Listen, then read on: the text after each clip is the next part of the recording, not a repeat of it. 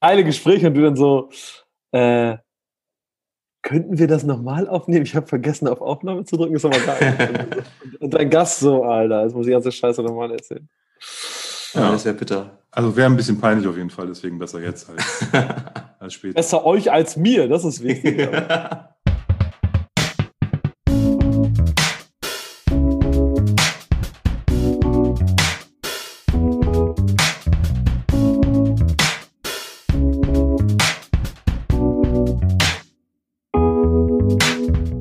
Herzlich willkommen zu Dram Good, dem Whisky Podcast. Mein Name ist Oliver. Ich bin Tim. Und wir wollen heute mit euch bummelig eine Stunde über das Thema Whisky sprechen. Allerdings wollen wir das nicht alleine machen. Mal wieder. Mal wieder. Wir haben nämlich einen Gast. Ich weiß nicht, ob ihr erratet, wer das sein könnte. Ich glaube, wenn ich die erste Station nenne, dann wisst das schon alle. Ähm, unser Gast ist äh, Inhaber vom Le Lion in Hamburg, einer der berühmtesten deutschen Cocktailbars, die wir in diesem Land haben. Ich glaube noch Betreiber weiterer Hotelbars oder Barkonzepte außerhalb von Hamburg auch. In Hamburg hat mal was stattgefunden, ähm, was äh, gar nicht so oft passiert, nämlich der Jörg hat einen Drink erfunden. Und zwar den Gin Basil Smash. Mittlerweile auf der ganzen Welt verfügbar in allen äh, gut sortierten Bars oder die, welche, die ähm, gute Cocktails machen können. Und äh, dieser, dieser Gin Basil Smash ist hart verdrahtet mit dem Namen Jörg Meyer. Nicht nur hart verdrahtet, das steht auch in einer Messingplakette an der Tür oder an der, an der Hauswand vom Le Lion. Daneben, äh, ich versuche das jetzt ein bisschen kürzer zu machen, weil sonst rede ich hier die ganze Zeit alleine, ähm, hat, der, hat der Kollege noch, ist er noch Importeur von Spirituosen handelt mit Spirituosen und das sowohl für als, ich sag mal, Distributor oder Großhändler für Bars, für, für, für andere Unternehmen wie irgendwie Hotels etc., aber auch neuerdings für Endkunden, also Privatleute wie uns, die einfach mal sagen, die wollen sich einen geilen Drink mixen und suchen dafür coole Spirituosen. Im Programm hat er Spirituosen, die er irgendwo importiert, aber auch welche, die er selber kreiert hat. Unter anderem werden wir dann heute was trinken. Da freue ich mich ganz besonders drauf. Und das ist natürlich für uns ganz wichtig, der junge Mann ist Podcaster. Das stimmt. Und ich glaube, es ist seit langem das erste Mal, dass du wieder einen Podcast aufnimmst, oder? Erstmal herzlich willkommen, Jörg Meier. Ja, Hallo, vielen Jörg. Dank. Hallo, als Podcaster schwer, so lange zu schweigen. Ich habe es aber geschafft. Ich musste mich zusammenreißen, nicht zwischendurch zu reden. Hört er mal endlich auf zu quaken hier, der Typ. Alter, das mache ich sonst immer. ja, Mann, ich freue mich sehr. Herzlich willkommen. Ja, danke. ähm, ja, das stimmt. Äh, tatsächlich habe ich äh, auch schon ein, zwei Podcasts gemacht und einer äh, ist jetzt so, ja, äh, der, den muss man wieder anfangen. Die Empfehlung eines Trinkers. Das hat viel Spaß gemacht, äh, sind äh, durch verschiedene Umstände ein bisschen geruht, aber tatsächlich wollte ich auch schon, es gibt schon so ein paar Folgen, ich bin noch nicht ganz happy, ich muss mal wieder loslegen. Das hat jetzt, glaube ich, fast ein, aber, ne, weiß ich gar nicht, dreiviertel Jahr oder sowas geruht. Ja, ich glaube, Januar waren so die letzten. Ja, ich glaube, es war so, der letzte war, wo das mit diesem komischen C anfing. Äh, da habe ich angefangen, viel Martinis zu trinken. Da, äh, äh, da musste ich mich mehr aufs Trinken fokussieren. Da hatte ich mich mehr so, da kann ich was viel, da hatte ich nicht mehr die Zeit, noch zwischendurch zu reden. Da ging es nur noch ums Trinken. Und Sehr gut. Äh, da war ich so bei Episode 100 und so, da haben wir aufgehört. Jetzt muss ich immer mal wieder anfangen, stimmt. Ja.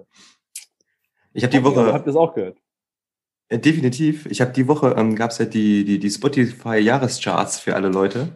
Und ähm, da war unter anderem mein ähm, am meisten gehörter Podcast an einem Tag. war, war deiner. Aha. Ich mir so, ja, passt ja perfekt. ja, Championship auf jeden Fall. Ich muss sagen, ich bin irgendwo, glaube ich, bei Folge 60 hängen geblieben.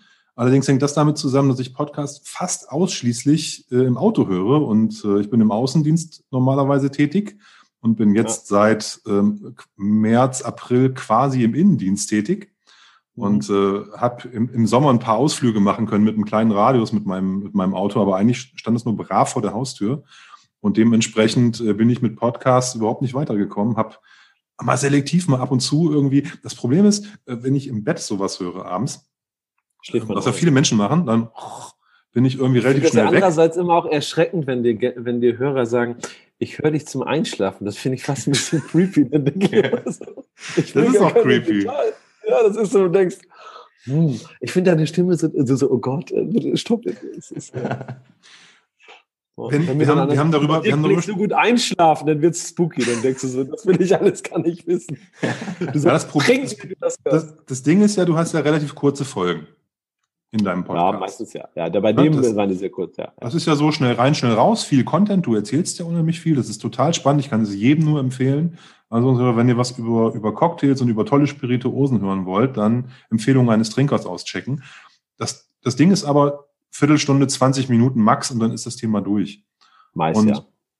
Beim, ähm, das ist für mich zu wenig zum Einschlafen, aber äh, zu viel, um, um mich dann zu entspannen sozusagen. Und deswegen kenne ich Vor allem, wenn, du, wenn wir dann fertig sind, dann musst du aufstehen und was trinken und deine Frau oder so sagt dann wahrscheinlich, ey, warum trinkst du jetzt Alkohol? Wir wollten so morgens um drei auf und ich habe auf einmal den Drang, mir irgendwas zu mixen. Ja, schrecklich. weißt du? I like. Aber wie lange macht ihr euren Podcast, wenn ich fragen darf? Jetzt genau zwei Jahre. Ja.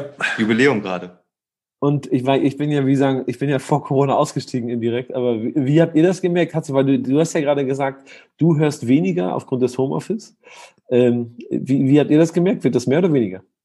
Also ihr werdet ja Statistiken haben wahrscheinlich. Ähm, das liegt einfach daran, dass wir während der Corona-Zeit, während des ersten Lockdowns im Endeffekt wöchentlich aufgenommen haben und sonst nur monatlich. Das heißt, wir haben viel, mhm. viel mehr Output gehabt und dadurch haben sich ja. unsere Zahlen vervierfacht. Also du musst wissen, vor Corona haben wir nur eine Folge gemacht, wenn wir uns physisch getroffen haben. Da haben wir jetzt zusammen Whisky getrunken, haben darüber gelabert, also Tresentalk, aber zu Hause halt. Ne? Mhm. So mhm. quasi. Dann kam Corona und wir haben gesagt, ähm, wir haben eh nichts zu tun, sind viel, können abends eh nicht weggehen, dann lass uns doch zusammensetzen.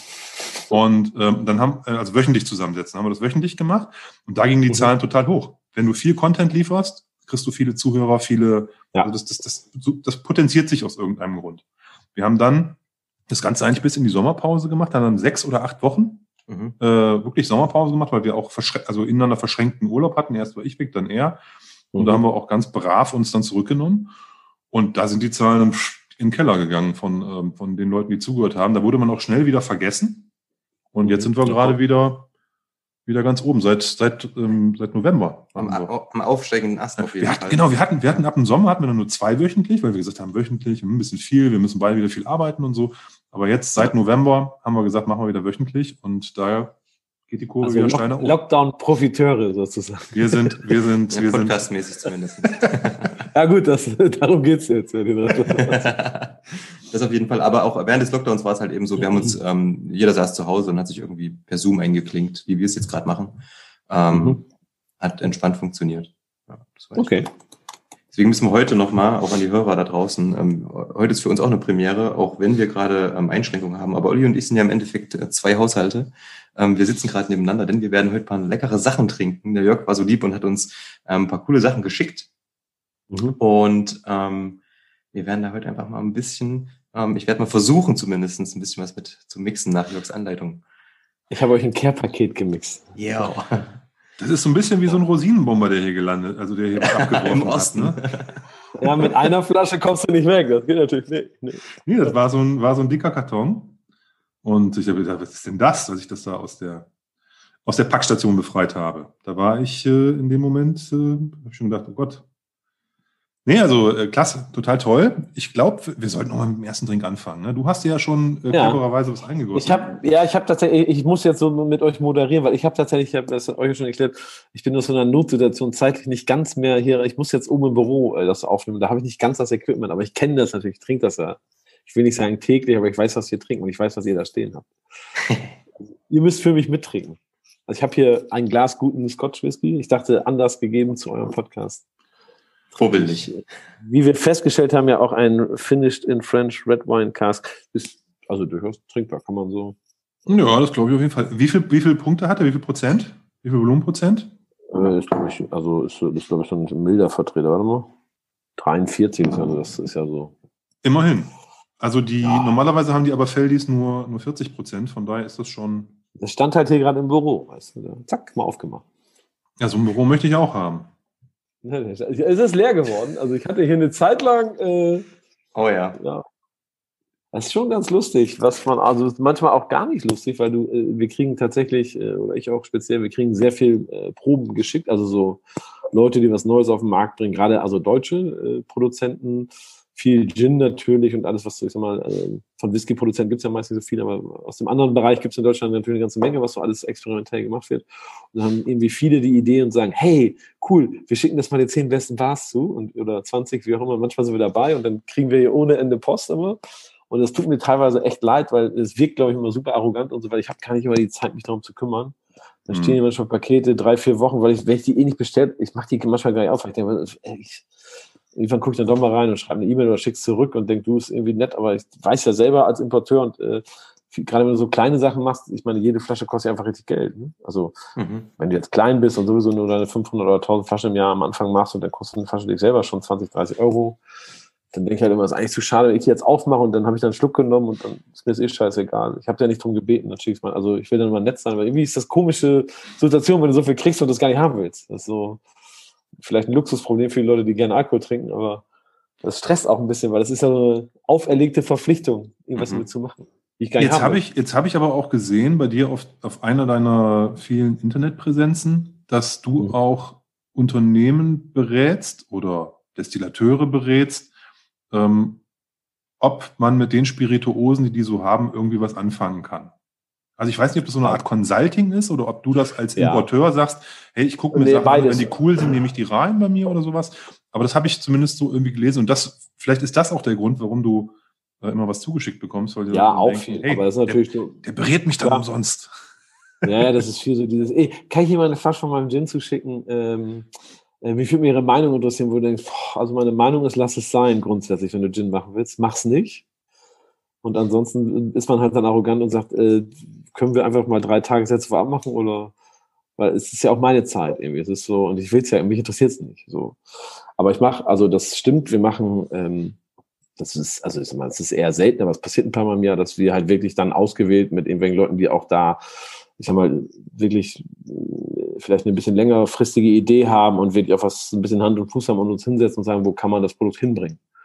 Oder was ist möglich oder es gibt einfach natürlich, also weil wie gesagt, tatsächlich kostet es dann Geld und dann mache ich das auch. Oder andersrum, wenn mich selber halt Dinge interessieren für meinen eigenen Import, äh, dann ist das natürlich eine in, in mehr intrinsische Motivation und dann mache ich da auch ganz viel umsonst und rede mit den Leuten und wie gesagt, dann gibt es immer ein paar Freunde oder Bekannte, wo auch mal hilft, aber ähm, ja.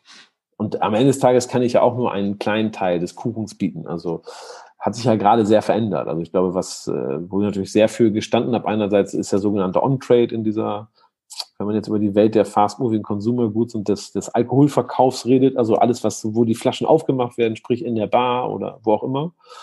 Ähm, da war ich natürlich, sag mal, hatte ich ziemlich viel Erfahrung, weil ich selber natürlich auch Gastronomie betreibe und auch Gastronomie äh, berate und wir ja mit 25 Hour zusammen und anderen Leuten auch andere Projekte machen. Äh, aber ist natürlich komplett weggebrochen, gibt's ja nicht mehr im Markt. Also hat sich ja sehr gedreht. Das heißt, wo lustigerweise, wenn man mit gerade mit großen Häusern spricht, äh, die großen Importeure, Diageo, Campari, Pernod Ricard, das sind jetzt einfach nur Namenhalter. Also von ein, zwei weiß ich es, aber sicherlich nicht von allen, die lustigerweise, die einfach mehr Umsatz dieses Jahr machen als letztes Jahr. Die einfach sagen, du, ehrlich gestanden haben wir 6, 7, 8, 10 Prozent plus, weil die Leute trinken so viel zu Hause lustigerweise erzählt das dir der Marketingmann abends in irgendeiner Bar oder wo du ihn nochmal getroffen hast äh, und drei Tage später kriegst du auf deinen, als, als Import, als Fachkurshändler auf deinen E-Mail-Account die Nachricht, äh, wegen Corona müssen wir leider, sehen wir uns gezwungen, die Preise im nächsten Jahr um drei Prozent zu erhöhen. Du so, Arschloch, der hat mir gerade erzählt, der macht ihr blöden Blicks. oh Mann. Das ist, das fand ich richtig, ja, ja, ist geil. Ähm, aber äh, du hast natürlich schon enorme also gerade Premium-Alkohol ist ja grundsätzlich eine Entwicklung, das ist ja auch für Whisky, glaube ich, eindeutig der Weg. Auch für Mord, also für das, was ihr macht, ist ja eindeutig, dass mehr Premium immer mehr getrunken wird, aber natürlich grundsätzlich weniger Alkohol. Also du hast ja diese Verschiebung von, von Volumen wird weniger. Das weiß ich jetzt nicht, wie die aktuellen Zahlen sind. Das könnte sich gerade verschoben haben aufgrund von einem gewissen Frustrationslevel oder Langeweile. das kann ich noch nicht einschätzen, aber keine Zahlen. Aber so grundsätzlich geht es darum zu sagen, das wird weniger, aber im High-End-Bereich oder im Premium-Bereich, das ist sicherlich eine Frage, wie man den bewertet, von welcher Seite man guckt. Für andere Leute fängt Premium ja schon auf 15 Euro an, das ist vielleicht für uns dann nicht ganz so, aber ähm, das wird ja mehr. Und ähm, das, äh, da gibt es einfach sehr viele, die gerade sehr viel gewinnen und enorme Umsätze machen. Was mich ja einerseits auch freut. Also getrunken wird noch nicht mehr in der Bar. Ja. Du hast das Thema Whisky ja angesprochen. Wir stellen ja eigentlich seit irgendwie ein, zwei, drei Jahren fest, dass die Preise ähm, für Whisky immer ähm, weiter nach oben gehen. Ähm, Klar. Du hast, du hast tatsächlich heute äh, Flaschen, für die du früher irgendwie für einen Apfel und ein Ei bekommen hast, die sind jetzt richtig teuer. Also wo man sagt, das ist eigentlich eine Standard, ein Standard-Whisky, der dann heute auch irgendwie 50, 60 Euro kostet, der früher für einen 30er zu haben war. Und dementsprechend glaube ich schon, dass mehr Menschen bereit sind, mehr Geld für Whisky auszugeben. Das zweite ist, dass wir auch feststellen, dass es auch viel, viel mehr Käufer gibt, weil die ganzen Sachen auch extrem schnell ausverkauft sind. Also selbst wenn dann jetzt, Mhm. du hast, du hast vor, vor zwei, drei Jahren kam Single Cast raus oder von, von irgendwas, das, da konntest du irgendwie noch vier Wochen drum rumschleichen und überlegen, ob du es haben willst. Jetzt sind, ist der Kram in zwei Stunden ausverkauft. Ne, In den verschiedenen Aber- Shops, wo dann irgendwie die Flaschen landen. Das ist schon glaube, sehr verrückt. Ich glaube, da kommt viel zusammen. Ich glaube, wie gesagt, zum einen ist das so ein bisschen dieses, ähm, dass die Leute einfach äh, bereit sind, mehr Geld auszugeben, dass sie einfach ein gewisses Learning jetzt hinter sich haben und gesagt haben, Mensch, wir haben, äh, fängt mit Gin an vor zehn Jahren oder mit solchen berühmten, wo man plötzlich sagt, für, für weiße Spirituose. Also das hat sich langsam hochgeschoben. Ne? Und da, glaube ich, sind viele gerade große Player, brutale Geschäftsleute und sagen, wieso, wir kriegen da eh mehr. Und dann, was man, glaube ich, bei, bei Premium-Spirituosen nicht vergessen darf, äh, ist, dass das ein sehr internationales Geschäft ist. Ne? Also, dass du, du hast plötzlich natürlich das, ne, sowas wie Scotch Whisky weltberühmt äh, oder japanischer Whisky und dann hast du einfach andere Märkte, die plötzlich, weil sie wachsen und weil sie, weil es denen wirtschaftlich gut geht, enorme Mengen abgreifen und dann klar wird das teurer. Also ich glaube, es verschiebt sich einfach sehr. Es geht viel nach Asien äh, und Ja. viel in andere, also das, das verschiebt sich und dann wird es halt, also das ist ja das Schöne an dem, ich als Freund des Kapitalismus begrüße ja Angebot und Nachfrage sehr. äh, so ist das nun mal. Dann, das Tolle ist ja, wenn es halt, das ist ja immer, das ist ja das Schöne bei, bei äh, freier Marktwirtschaft. Irgendwann sagst du halt, nö, ist mir zu teuer. Und dann kommt der nächste und der macht es irgendwie preiswerter, geiler, der ist schneller, der hat eine neue Idee. Und dann gibt es wieder einen geilen Whisky für 30 Euro und dann lässt du den, der jetzt 60 kostet, lässt du dann links liegen. Und sagst, nö, eigentlich, jetzt, ich finde den anderen viel geiler. Ja. Und Ich merke das, das, das merkt man gerade bei Jura zum Beispiel. Jura ist so eine Brennerei, ähm, wurde von allen immer so ein bisschen belächelt, verachtet, ne? Fast Immer noch. ähm, relativ günstig, ne? Kannst du für 29 Euro Ja, da gibt's Standard. schon, ja. Ja. Ja. Und ähm, jetzt fangen die Leute an, Jura zu hypen, ne? Kaufen Jura ohne Ende, vor allen Dingen die mit einem Alter drauf, unabhängig abgefüllte Juras, ältere Juras, die kriegst halt, wenn du irgendwie ein, aus den 80er Jahren Jura kaufst, bezahlst du unter 200 Euro, fast stark. Ähm, und ähm, wenn du das Gleiche von einer anderen Brennerei, keine Ahnung, Eiler oder sowas, McKellen, ähm, kannst du vergessen, ne? bist halt im vierstelligen Bereich, mindestens. Mhm. Ich wollte, ich wollte Ich heute, heute Abend schaffe ich es nicht mehr, aber ich wollte noch äh, Tastyville 2014 in den Shop stellen. Ich habe noch ein paar Flaschen, aber mach ich dann später. Jura. Ich verdurste, mein Guter. Du verdurstest. Ja, jetzt mal. Ich habe euch ein bisschen was geschickt, ich kann ja mal erzählen. Darf ich oder wollt ihr erzählen? Nee, du erzählst. Mach gerne. Ich habe mir, ich hab mir, ich hab mir ein Drei-Gang-Menü flüssig für euch überlegt. Ich glaube, wir haben drei Drinks haben wir besprochen. Ne? Du kannst schon mal einschenken. Äh, ich guck zu, wie du einschenkst. Äh, das erste ist sozusagen Aperitivo Long Drink äh, Style. Äh, da habe ich was gefunden, was ich ein sehr interessantes und innovatives Produkt finde äh, und was ich auch einfach von der Denkart, ja, das passt dann ja zu innovativ, einfach äh, ungewöhnlich finde. Und zwar macht Mhm. das einerseits, das sind zwei Freunde, ist ja mal ein weites Feld, aber ich würde es fast so sagen, es sind Leute, die ich sehr lange kenne mit denen ich zwischendurch so Phasen hatte, wo wir sehr viel zusammen gemacht haben.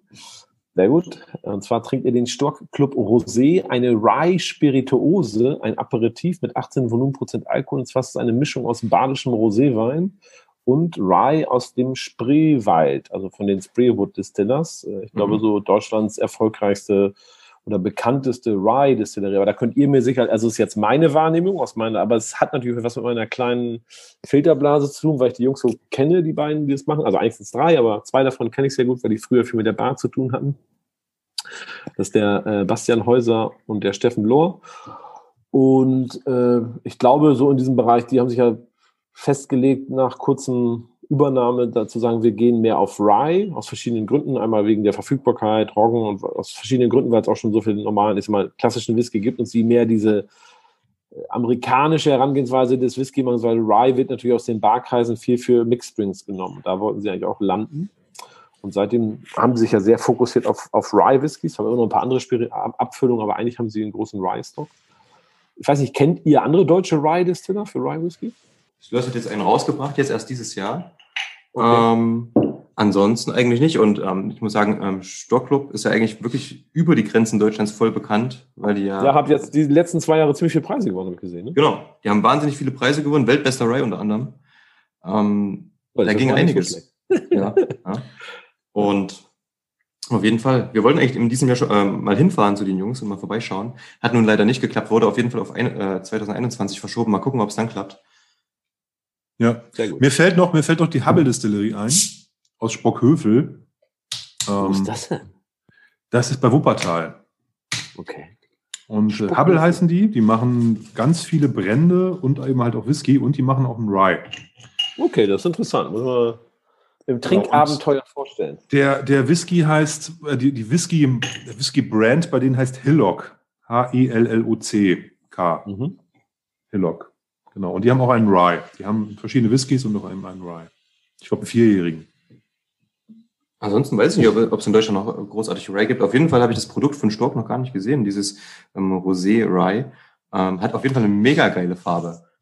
Ja, ich fand es echt. Ich habe es probiert äh, diesen Sommer äh, da hat der äh, Steffen mir das mitgebracht. Ich glaube, wir haben uns den, von dem Tonic oder von dem Whisky?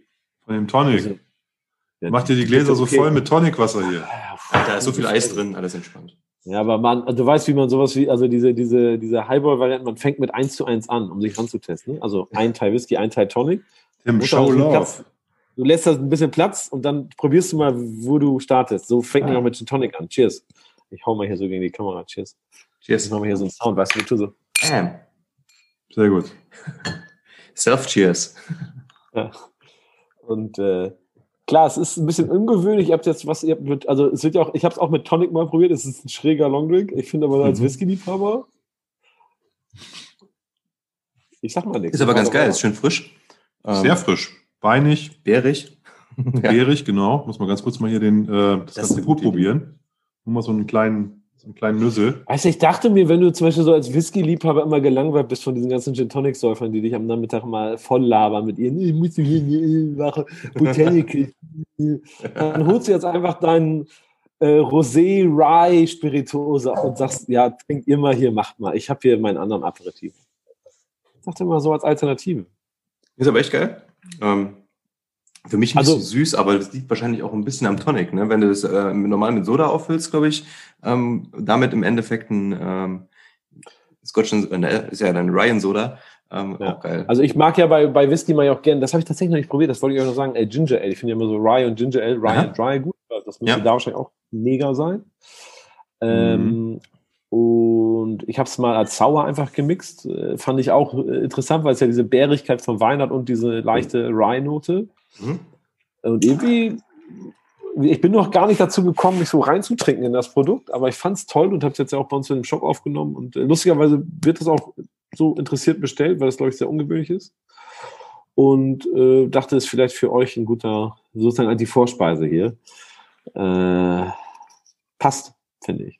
Ja, passt perfekt. Ich finde diese etwas, also diese herbe Note von dem, von dem, von dem Wein, ja, von dem Tonic und die, und die herbe Note von dem Rye. Die ergänzen sich ganz toll. Mhm. Also, ich glaube, man muss, so man muss Whisky mögen, sonst ist aber dann ist, glaube ich, cool. ich glaube, wenn du das dem letzten Gin Tonic Liebhaber sagt er wahrscheinlich, kann ich trinken. Äh, ja, glaube ich fast gar nicht. Ich finde, ich, find's, ich, ich glaube, selbst für die ähm, könnte das, könnte das interessant sein, was vielleicht auch mal so ein bisschen über, über den Tellerrand rausgucken ist. Ähm, mhm. Ich glaube, das Ding Gin Tonic ist halt inzwischen auch wahrscheinlich so ein bisschen abgelutscht. Ja, und das geht ja, weil das ist ja das, was du eben gesagt hast mit diesem, äh, zum Beispiel mit den Flaschenpreisen und so. Ne? Und dieses, das ist ja sehr interessant. Was ich interessant finde, ist ja so die Psychologie des Trinkens. Ne? Also warum trinkst du, was trinkst du? Also es gibt verschiedene Gründe, warum man trinkt, aber auch so diesen, es hat ja immer auch irgend, es ist ja immer irgendwie ein Ausdruck, entweder für dich selber oder für deine, ne, mit dem, was du den Leuten präsentierst und was du denen zeigst. Und lustigerweise können wir uns ja alle dem nicht wirklich entsagen, dass es irgendwo auch immer um einen Trend gibt. Ne? Und dass du irgendwie jetzt nach sechs, sieben Jahren, wo die breite Masse Gin Tonic trinkt, irgendwie selber auch sagst, und wahrscheinlich schmeckt er uns auch noch. Also ich trinke sehr, sehr gern Gin Tonic, äh, aber irgendwann ist man auch mal so, ich bin jetzt, ich will noch mal was anderes. Und das ist natürlich, du bist einfach natürlich, so, das sind Konsumgüter und da muss auch immer wieder oft so ein Impuls kommen, mal was Neues, äh, Trend und so. Jeder für sich natürlich ein bisschen abgewandelt. Ich sag mal, äh, aber es ist schon so. Das merken wir auch in der Bar natürlich. Ne? Das, natürlich gibt's Trends und, und äh, Produkte, die, also früher, als sie noch aufhaben, äh, gibt es Produkte, mhm. so, wo die Leute dann, äh, äh, wo du merkst dieses Jahr, aha, guck mal, hat irgendwie funktioniert, die Kampagne oder so und so, die Leute trinken das jetzt oder es ändert sich was oder, oder auch Drinks, sowas wie, keine Ahnung, über die Jahre, solche Sachen wie Negroni, das wurde halt früher nie bestellt, aber es wird mittlerweile natürlich, ist das einfach so. Es hat sich, da gibt es andererseits irgendwie lustigerweise immer so Kampagnen und wirklich Budgets, die da reingepumpt werden in den Markt. Das ist reinpumpen heißt natürlich immer, wie gesagt, das werden dann Barkeeper in Anführungsstrichen akquiriert oder Bars äh, Aktionen gemacht, aber auch ganz viel Werbung gestaltet und so. Ich, ich finde es immer lustig, zum Beispiel solche Produkte wie Tequila, die das auch mit großem Volumen von großen Playern in Deutschland versucht haben, jetzt 10, 12 Jahre lang zu sagen, hey, Tequila wird ja nichts, was Trend, das interessiert keine Sau. Also 100% Agave-Tequila. Wenn du Geht nicht, ne? das raus, wenn du das Volumen rausnimmst, was, die, was der rote Hut macht und die, die Oldschool Boys, ja. äh, dann wird's, dann wird's aber ein bisschen dünn, was die Volumina angeht. Und dann hast du andererseits auf der, auf der kleinen Blase hast du nur noch 200 Mitbewerber, die sagen, wir machen jetzt richtig krassen, äh, ich liebe Tequila interessant, aber es ist so, es ist so auch im Import-Business, wenn mir Leute kommen, ey, mit einem neuen Tequila, wo du sagst, boah, nee, äh, wenn du mir die ersten zehn Paletten schenkst, ja, aber ansonsten verkaufen ist schwierig. Mhm. Weil es ist ja auch, es ist ja auch ein Produkt, was hochpreisig ist und dann, also, mit, also das sind so Sachen, das ist interessant. Wie gesagt, da ist gerade vor zehn, sieben Jahren irgendwie viel Budget reingeflossen. Ich weiß nicht, da gab es tausende Events und Marketing und Anzeigen und eigentlich glaube ich nicht, also klar hat sich der Absatz erhöht und die Bildung ist darüber ist besser geworden, die Leute haben mehr Zugang, die Leute verstehen, was das jetzt ist und so. Das ist schon alles, aber es wird trotzdem nicht viel getrunken, glaube ich. Ich habe am Anfang des Jahres irgendwo wieder gelesen, dass ähm, gerade eigentlich Mescal, dieses Jahr kommt Mescal wirklich. Jetzt, jetzt, aber wirklich, jetzt nach sechs Jahren. Ja, ja, ja. Dieses Jahr geht's mit Mescal wirklich los. Ja, ähm, ja. ja, ist aber ja dann dummerweise doch ausgeblieben. Ähm, du sag mal, es gibt jetzt übrigens auch so, es gibt auch so, ähm, so Gin-Sorten, die machen so mit anderen Sachen als Wacholder. Auch, ich glaube, das wird was. Das ist auch sehr. Ach so, ja? Ja, das ist jetzt, das habe ich schon öfter gesehen jetzt. Die machen jetzt auch so mit ja. anderen Botanik. Ja, auch hier dieser, dieser Slow Gin soll ja auch ganz groß werden jetzt. Ah, ja, genau, ja. ähm, wie ist denn das, wie ist denn das, Jörg, also wenn du jetzt in irgendeinen normalen Laden gehst, mit deiner Family eine Pizza essen irgendwo beim Italiener, ähm, kämpfst du dann auf die Idee, dir da so einen Standard Gin Tonic zu holen? Oder sagst du, dann trinke ich lieber ein gutes Glas Rotwein oder mal ein kaltes Bier frisch gezapft oder sowas? Oder sagst du dann, nee, hier den, äh, den äh, Bombay Tonic mit ähm, äh, Standard Gin und Standard Tonic Wasser tue ich mir überhaupt noch an? Weil du ja, ja. mit hunderten von wahrscheinlich Gins, die du probiert hast, da äh, als, als, als, als Connoisseur nee, professional dann einen anderen Blick drauf hast, so? Na, weiß ich gar nicht, wann das hat. Ich finde tatsächlich, äh, also ich muss mal so ein bisschen unterscheiden. Auf der einen Seite bewirte ich ja im Normalgeschäft Gäste. Mhm. Und da richten wir uns natürlich irgendwie, vielleicht gerade im Le Lyon, wo es ein bisschen hochklassig, also so ein bisschen hochpreisig und klassisch und ein bisschen exklusiver ist, äh, gibt es vielleicht auch ein bisschen andere Wünsche und dann richten wir uns nach denen und dann geht es so, wie ich selber gerne trinke und so. Und äh, einerseits äh, mache ich auch zum Beispiel diese, diese Seite Trinkabenteuer, das auch tatsächlich, oder auch diesen Blog, äh, Quatsch, diesen Podcast, Empfehlung eines Trinkers, weil mich das schon reizt. Ich mag schon mich sehr da reinfräsen und irgendwie wissen, wie das funktioniert und wie die Drinks sind und dann auch damit rumspielen und Sachen austauschen und das finde ich schon toll. Und andererseits kann ich das herrlich ausklappen und wenn ich dann in eine, in eine Pizza gehe, dann trinke ich ein Bier und finde es super. Also ich finde, ausgehen, also ich finde tatsächlich, ist jetzt zu Corona sicherlich ein bisschen verschoben, aber ich sag mal so, ich habe selten in meinem Leben zu Hause getrunken. Ähm, ich glaube, das ist vielleicht zum Beispiel bei Whisky-Leuten ist ja so zumindest das Klischee ganz, ganz anders, dass du ganz viel Whisky zu Hause hast und immer so dein Dram und irgendwie alles so. Und äh, das ist ja auch cool. Also ich habe auch zu Hause, da musst du lachen, warum? Weil ja, weil das so ist. Ja, klar. Also ich weiß, dass das so ist. Das ist ja auch okay. Da fühle ich mich gleich erwischt. Hallo, liebe Hörer des Whisky-Podcasts. Ich will euch mal sagen, also ich komme halt aus der anderen Welt. Für mich ist Trinken immer so, das hat sicherlich auch damit zu tun, dass man ein Barkeeper ist. Für mich ist das ja so eine, so eine Sozialstudie. Also es hat ganz viel mit Geselligkeit und mit Anlass zu tun und mit so, klar kann ich mich, ich habe zu Hause, wieder, ich habe eine relativ kleine Hausbar, ich habe irgendwie so einen kleinen Wagen, wo ein paar Sachen draufstehen, manchmal wird es ein bisschen mehr, wenn ich meine Proben mitbringe. Aber eigentlich, meine Frau und ich trinken tatsächlich gerne äh, manchmal einfach ein Glas Whisky abends, äh, meistens Scotch ähm, wir trinken gerne mal einen Martini zu Hause, aber das, dann, wie gesagt, haben wir ein bisschen was da, wenn Gäste kommen. Und das passiert aber eher selten. Aber für mich ist Trinken immer, hat, ist bei mir auch schwierig, weil ich habe heute Morgen schon um 10 Uhr getrunken, weil wir Drinks hier und Proben, äh, wir hatten noch ein Tasting und so. Also ich trinke eh den ganzen Tag. Äh, moderiert und äh, übersichtlich. Und ähm, ich habe da ein bisschen anderen Zugang zu. Ne? Also, aber tatsächlich ist Trinken für mich eher so ein, hat viel mit Gesellschaft und Ausgehen und Anlass zu tun und mit Bock drauf haben und so. Äh, wie gesagt, es hat sehr viel damit zu tun, wo man gerade ist und was man gerade macht. Und dann kann alles passen. Mhm. Und das ist ja wie das, was du vorhin gesagt hast, ne? Ähm, dass man den Zugang irgendwie findet. Also entweder sitzt du zu Hause und brauchst irgendwie deine Ruhe, wenn du jetzt zum Beispiel einen Whisky erkunden willst. Und auf der anderen Seite finde ich, ist natürlich was, ist, ist es was anderes, wenn ich mich in der Bar treffe mit Freunden ähm, oder einfach so in die Bar gehe. Manchmal ähm, gehe ich auch mal alleine in eine Bar, weil ich weiß, ich kann mich irgendwie mit dem ähm, Barkeeper irgendwie nerdig auch mal so unterhalten ein bisschen. Ähm, wenn halt dafür Zeit ist, wenn es mal, weiß nicht, wenn ich mal unter der Woche Zeit habe oder so, wenn abends nicht so viel los mhm. ist. Und ähm, natürlich ist eine Bar was ja so total Soziales. Ja. Ich vermisse Hotelbars. Oh ja. Ein Jahr ohne Travel, ich vermisse Hotelbars. also wenn man beruflich ja. drei, drei, vier Tage die Woche unterwegs ist irgendwo. Das ist, würde ich psychologisch sagen, harter Cut.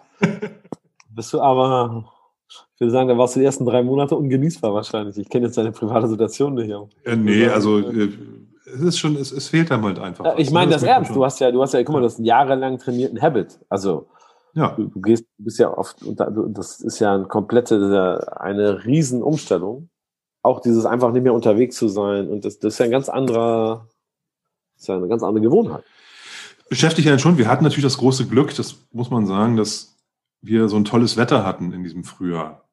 Ja, und ich habe quasi meinen mein, mein Arbeitsplatz oft auf den Balkon verlegt und habe dann da draußen gesessen. Und, ja, ich glaube, das hilft sehr. Ich glaube, dass äh, diese ganzen Einschränkungen sind immer, ich sag mal so, für Leute, die das Glück haben, irgendwie ein bisschen mehr Platz zu haben oder anderen Zugang, ist das alles nicht so schlimm. Ne?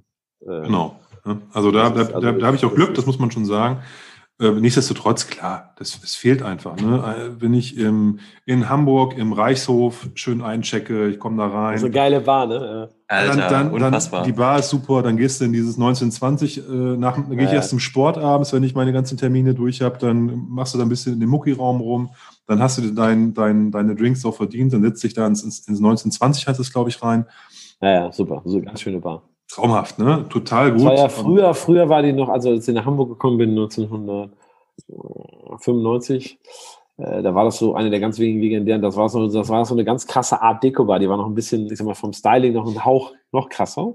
Mhm. Und ähm, das war so eine der Bars, wo du gesagt hast, so, es war so unter der Hand so ein Geheimtipp. Ich habe meinen großen, meinen älteren Cousin gefragt, der war so zehn Jahre alt, der lebte schon lange als Unternehmensberater in Hamburg. Ich habe gesagt, wo kann man denn hier trinken gehen und so? Hat er gesagt, hier Reichshof, aber es ist krass, Jörg, so, die haben 70 Whisky, ist eine der krassesten Whisky-Bars der Welt. Das war so mit, die hatten so 70 Malls und alle in Hamburg so, Alter, was für eine Auswahl. Hat sich natürlich sehr verschoben über die nächsten 20 Jahre. Mit, mit 70 kannst du wahrscheinlich auch eine Pommesbude aufmachen. ja, aber da muss ich sagen, ich hatte den, den, äh, den, den, den Chef-Barkeeper da relativ schnell gut im Griff. Und also im positiven Sinne. Ne? Wir, haben, ja. wir, haben uns, wir haben uns gut verstanden. Und der ist dann immer ins Lager gegangen und hat geguckt, was da noch so rumsteht, weil die hatten irgendwie. Wer war das Mario oder? Äh, Jan. Der ist jetzt, der ist jetzt in die Puzzlebar gegangen. Ach, Jan, ja, ja, super, okay. Mhm. Und ähm, der hat ähm, den Nachnamen habe ich jetzt gerade nicht parat, müsste ich nochmal nachgucken, aber ist ja. Ich kenne die auch nur alle mit Vornamen. Das ist aber Barkeeper-Thema. Ja. Genau. Und der, ähm, der hat dann immer gesagt: Ja, Mensch, wir haben die Karte umgestellt, aber ich habe noch irgendwie 60 Anbruchflaschen hinten im, unten im Keller liegen. Soll ich mal gucken, was da noch Schönes steht? Ich so, ja. Und du so, ich verstehe die Frage nicht. Warum steht du Dann kam der immer irgendwie so, so mit den Flaschen bepackt, so, äh, äh, haben wir wieder zurück, hat die so alle irgendwie hingestellt und dann habe ich mich da, habe ich mich da an dem, äh, mit dem Line-Up vergnügt. Das war auf jeden Fall immer sehr lustig. Also sehr, sehr extrem kundenfreundlich, ganz toll. Ähm, was du, ich bin ja eigentlich, ich bin eigentlich kein Cocktailtrinker, sondern trinke dann halt auch in Cocktailbars immer eher die Spirituose, die ich dann irgendwo da sehe. Und äh, habe mir aber tatsächlich einen, mein, meinen ersten Old Fashioned habe ich mir vom, vom, vom Jan mixen lassen. Mit einem, ähm, hier diesem Double Oak, wie heißt denn der nochmal? Den ich so gern trinke. Woodford Reserve Double Oak. Oh, das ist gutes Zeug. Ja, ja. Den mag ich sehr. Aber das ist ja so eine, das ist ja auch so eine, Ah, es ist interessant, das ist wieder so äh, die Psychologie des Trinkens. Ne? Also trinkst du, also es gibt ja gerade bei Whisky-Trinkern natürlich, natürlich viel extremer zu sagen, äh, wie du selber sagst, ich brauche mal eine Ruhe, ich will den Whisky, was hast du eben gesagt, erforschen oder was hast du irgendwie? Ja, ja, so erkunden. Erkunden, bedeutungsschwanger, du, ich begebe mich hier auf eine Reise, ich schneide genau. meinen Rucksack, ich, hier stört mich keiner. So. Äh, das ist ja auch cool. Also ich finde es einerseits ist eine enorme Faszination, wirklich so, so ein einzelnes Produkt zu verstehen und dann ja auch diesen Mythos, weißt du, was kann der Brenner, was, was können die Fässer und dieses ganze, wenn man sicherlich über Jahre sich den Zugang ertrunken hat, hat man ja auch die Kennerschaft, um das wertzuschätzen. Ähm, und äh, das ist ja eine total faszinierende, eine, ich sag mal, eine Seite des Spektrums. Aber in der Bar ist natürlich gerade, wie du selber sagst, ist ja, geht es ja um du mixt die Sachen ja. Ne? Das kann man ja, also, äh, einerseits ist ja eine philosophische sagen, sagen, wieso, wieso, also gibt es ja schon die Leute, die sagen, wieso machst du da Wasser in deinen Whisky? Alter, so will der Brenner das. Du musst ja mit 55 trinken. Das ist ja die Idee. wieso kannst du Idiot da überhaupt irgendwelches äh, Moorwasser reinkippen äh, oder was ich aus teures Zeug aus irgendwelchen Flaschen? Äh, das ist ja überhaupt, das ist ja Frevel. Und das kann man dann weiterspinnen. Ne? Und ich bin da tatsächlich immer sehr auf der, ich bin natürlich, also ich schätze die eine Seite sehr und mag das manchmal selber sehr gern bei einigen Spirituosen, aber ich komme natürlich sehr aus der anderen Ecke. Äh, gib mir irgendwie, weiß ich nicht, 4000 Euro Mord, ich mache da Eis rein und versuche, wie das Ding mit einem Likör schmeckt, äh, weil es mir interessiert. Äh, aber ich probiere noch pur. Äh, so. Also richtig, hungrig bleiben. Und aber das ist ja, also auch wenn, wenn ich zum Beispiel in eine Bar gehe, dann trinke ich, also ich bin dann, glaube ich, anders als Olli, ich trinke dann auf jeden Fall keinen Whisky. Ich habe, glaube ich, in einer, in, einer, in einer Cocktailbar noch nie einen, einen, einen puren Whisky getrunken, außer mal so, hier, ich habe was total krasses Neues, hier, probier mal. Ähm, und ich versuche dann halt auch so irgendwie die Geschmackssachen einfach mal so mich, mich überraschen zu lassen. Ich habe halt nicht so wirklich die Ahnung von, von, von Cocktails, ähm, habe so auch mhm. meine kleine Hausbar, wo ich ab und zu mal irgendwie so ein paar Standards versuche. Und ähm, hier gibt es eine Bar in Leipzig, in der haben wir auch quasi beschlossen, ähm, unseren Podcast ähm, ins Leben zu rufen. Die Rorschach-Bar. Wie heißt sie? Rorschach-Bar. Ist okay, relativ okay. unbekannt, macht aber ex extrem gute Cocktails. Ähm, die meisten kennen irgendwie nur das Imperi. Ähm, das kenne halt auch. Genau. Ja. Mhm. Und ähm, die Rorschach ist so ein bisschen im Süden, ein bisschen versteckt, aber macht extrem hochwertige. Im extrem Süden, das hört sich schon so an. So. ja. Im Süden der Stadt, ich kann nach Hause laufen. Ja, das ist schon ja, mal sehr okay. schön. Und macht halt echt Spaß. Ne? Die haben halt irgendwie auch dann äh, saisonal wechselnde Karten und ähm, die immer unter irgendeinem Motto. Ist vielleicht mal eine Spirituose vorne dran. Ne? Ist vielleicht mal, letztens gab es eine, eine Karte äh, unter dem Motto Umami, wo dann halt mhm. ganz viele Cocktails einfach teilweise mit, keine Ahnung, hat er irgendwie so einen Ansatz gemacht mit Pilzen und so ein Kram. Ähm, also was total abgefahren schmeckt. Halt total. Und ich bin auch, ich finde sowas auch gut. Ich bin aber selber zum Beispiel eher, das ist so eine Mischung bei mir. Ich glaube, auf der einen Seite bin ich jemand, der das gerne mischt, andererseits bin ich da dann immer sehr puristisch. Also auch bei mir ist das so, ich bin jetzt wahrscheinlich nicht so ein Umami-Typ, also vom Essen her, ja, mich interessiert sowas. Ich probiere das auch gerne mal, weil ich das so, so irgendwo in einem Konzept bin. Aber bei mir ist irgendwie natürlich Sachen irgendwie, also bei mir ist dann wieder der umgeschlossene, ich sage, können wir hier nicht, nicht nur noch was weglassen bei dem Drink, wieder dann besser. Also manchmal sind dann zwei ja. Zutaten besser als drei oder so. Das ist natürlich so dann, so verrückt das ist. Einerseits mischst du Sachen, andererseits versuchst du das dann auch wieder sehr pur zu machen, um so, ich finde es interessant, ich finde so Effekte toll, wenn man zum Beispiel sagt, du hast, es gibt zum Beispiel so einen Drink, das, äh, weil, wir, weil ihr Rye Whisky habt, der, der heißt Hunter. Mhm. Das ist einfach äh, Rye Whisky und da kommt äh, Peter Hering, also ein Kirsch, Likör, also ein Brand, also der ist ein bisschen hochgradiger, also ist nicht so ganz süß, aber es ist schon Likör. Ja. Und da geht es darum, dass es ein Drink, den gibt es seit Ewigkeiten, der ist sehr simpel. Und wenn du so ein Rezept zum Beispiel in irgendeinem Buch liest, wo sich keiner Gedanken darüber macht, dann steht da irgendwie äh, ein Teil Whisky, nee, Quatsch, zwei Teile Whisky, ein Teil Peter Hering, dann mixt du das in Glas und dann denkst du, ja, kann man trinken, muss man aber nicht. Mhm. Und dann kann man das aber auch geil machen und sagen, okay, mit dem und dem Rye und das und das und dann nimmst du genau so und, und dann plötzlich hast du so einen dritten Geschmack, den es vorher nicht gab, wo du sagst, was das denn geil ist. Und das finde ich so, das fasziniert mich total, wenn man so zum Beispiel aus zwei Zutaten so, so einen Geschmack erschafft, der da drüber liegt. Obwohl ja. den es vorher nicht gab, wenn sie so perfekt matchen, wenn du plötzlich so ein, wo du sagst, oh, was das denn jetzt geil ist. Und das ist so, das fasziniert mich dann so, wenn ich so zum Beispiel mit Whisky viel. Ich liebe bei Whisky so zwei Komponenten. Was die Padovani haben wir früher rauf und runter gemixt. Das ist ein Drink, der von hier kommt. Das ist einfach äh, Holunderblütenlikör, dieser Saint-Germain, als er in die Bar kam, äh, mit äh, Malt Whisky. Und äh, es funktioniert unglaublich gut. Dann kann man halt sehr wenig nehmen, dann kriegt das irgendwann wirklich, verändert sich immer mehr der Whisky, das kriegst du eine Frucht und dann immer, immer mehr. Und irgendwann ist natürlich so, dass du denkst, ja, ist jetzt scheiße, ist kein Whisky mehr. äh, das, also dann mögen das vielleicht ein paar andere Leute, aber du nicht mehr. Äh, das finde ich schon faszinierend. Aber je weniger Zutaten, je weniger Zutaten du hast, also wenn du nur zwei Zutaten hast, umso schwieriger wird es natürlich, ne, das perfekte Verhältnis das auszufinden. Ich auch. Und das ist natürlich dann die, glaube ich, die hohe Kunst. Ne? Ähm, ja. Je mehr, wenn Jetzt könnte man ja weitergehen und sagen, okay, dann machen wir da eine Zutat, den Whisky. Das ist auch scheiße. Das, ja. das ist dann zu langweilig. Jetzt habe ich ja alles hier, jetzt kann Diageo alles entscheiden oder der Stiller. Das will ich aber nicht. Ich will ja mein eigener Herr sein. Was schlägt mich am Arsch? Nee, das will ich nicht. Nee. Ja, touché. Nee, aber das verstehe ich schon. Und das ist ja auch cool, wenn du so ähm, wenige Zutaten hast und daraus irgendwie was äh, echt Cooles kreierst. Und dann denkst du, wow, was ist das denn gerade? Was ich, was mich immer tierisch fasziniert hat, ist natürlich dieses, das ist jetzt schwierig zu sagen, weil es ist so persönliches Empfinden, aber weißt du, wenn du so mit, mit, wenn du das mit einfachen Mitteln schaffst, das hört sich jetzt schwierig an, aber ich nehme ja so in meiner Welt im Lyon, äh, keine Ahnung, natürlich mixt du oft einen Whisky, der 40, 50, 60 Euro kostet, aber du hast irgendwie so, du hast immer noch diesen einen, der eigentlich nur 20 kostet. Und du hast diese eine andere Zutat, die irgendwie eigentlich auch Banane ist. So, also Cherry Hearing gibt's überall, ist, ist gutes mhm. Zeug, aber es ist jetzt nicht so, dass du sagst, äh, ist von, von Elfen äh, geschnitzt worden und hat einen Destillateur gemacht, der war vorher Weltraumtechniker und dann haben die so, also diese übliches Bla, der irgendwie erzählt wird. Und äh, wurden einfach so das eins so zwei solide Produkte. Und wenn du dann so, und dann, was ich zum Beispiel wieder total faszinierend finde, das ist sicherlich auch bei, bei erfahrenen Whisky-Trinkern so, jeder von euch wird ja wahrscheinlich so ein, du hast wahrscheinlich so einen Go-To-Brand, der dich weltweit schützt, wo du einfach weißt, okay, das ist Zeug, das ist echt groß, aber das gibt es in jeder Bar der Welt. Ich kann jetzt in, im Kriegsgebiet von Usbekistan in der letzten Kaschemme stehen. Da wird wahrscheinlich eine Flasche von diesem Zeug stehen. Ich weiß, was ich damit mache.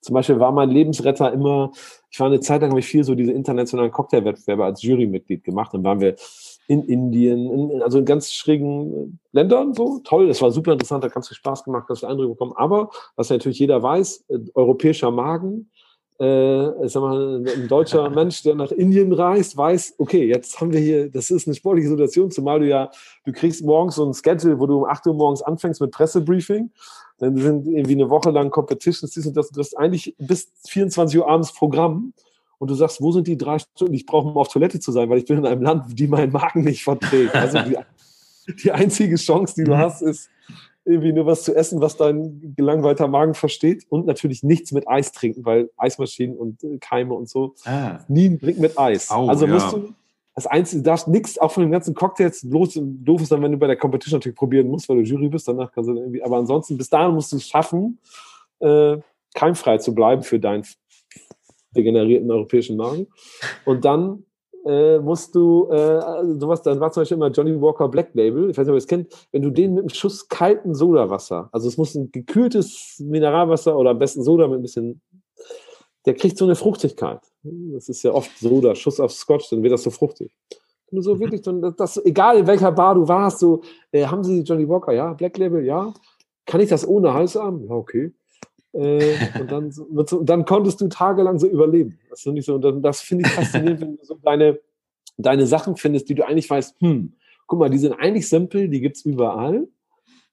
Aber wenn du weißt, wie du es machen musst, wenn du diese zwei geheimen Zutaten hast, die es eigentlich überall gibt und die sich vielleicht einzeln Banane erscheinen und, oder belanglos, aber zusammen plötzlich, wo du denkst, das ist ja geil. Das sind so, das finde ich toll, wenn man sowas findet. Das äh, ist ein persönliches äh, Hobby. Das reizt mich so. Das denke ich.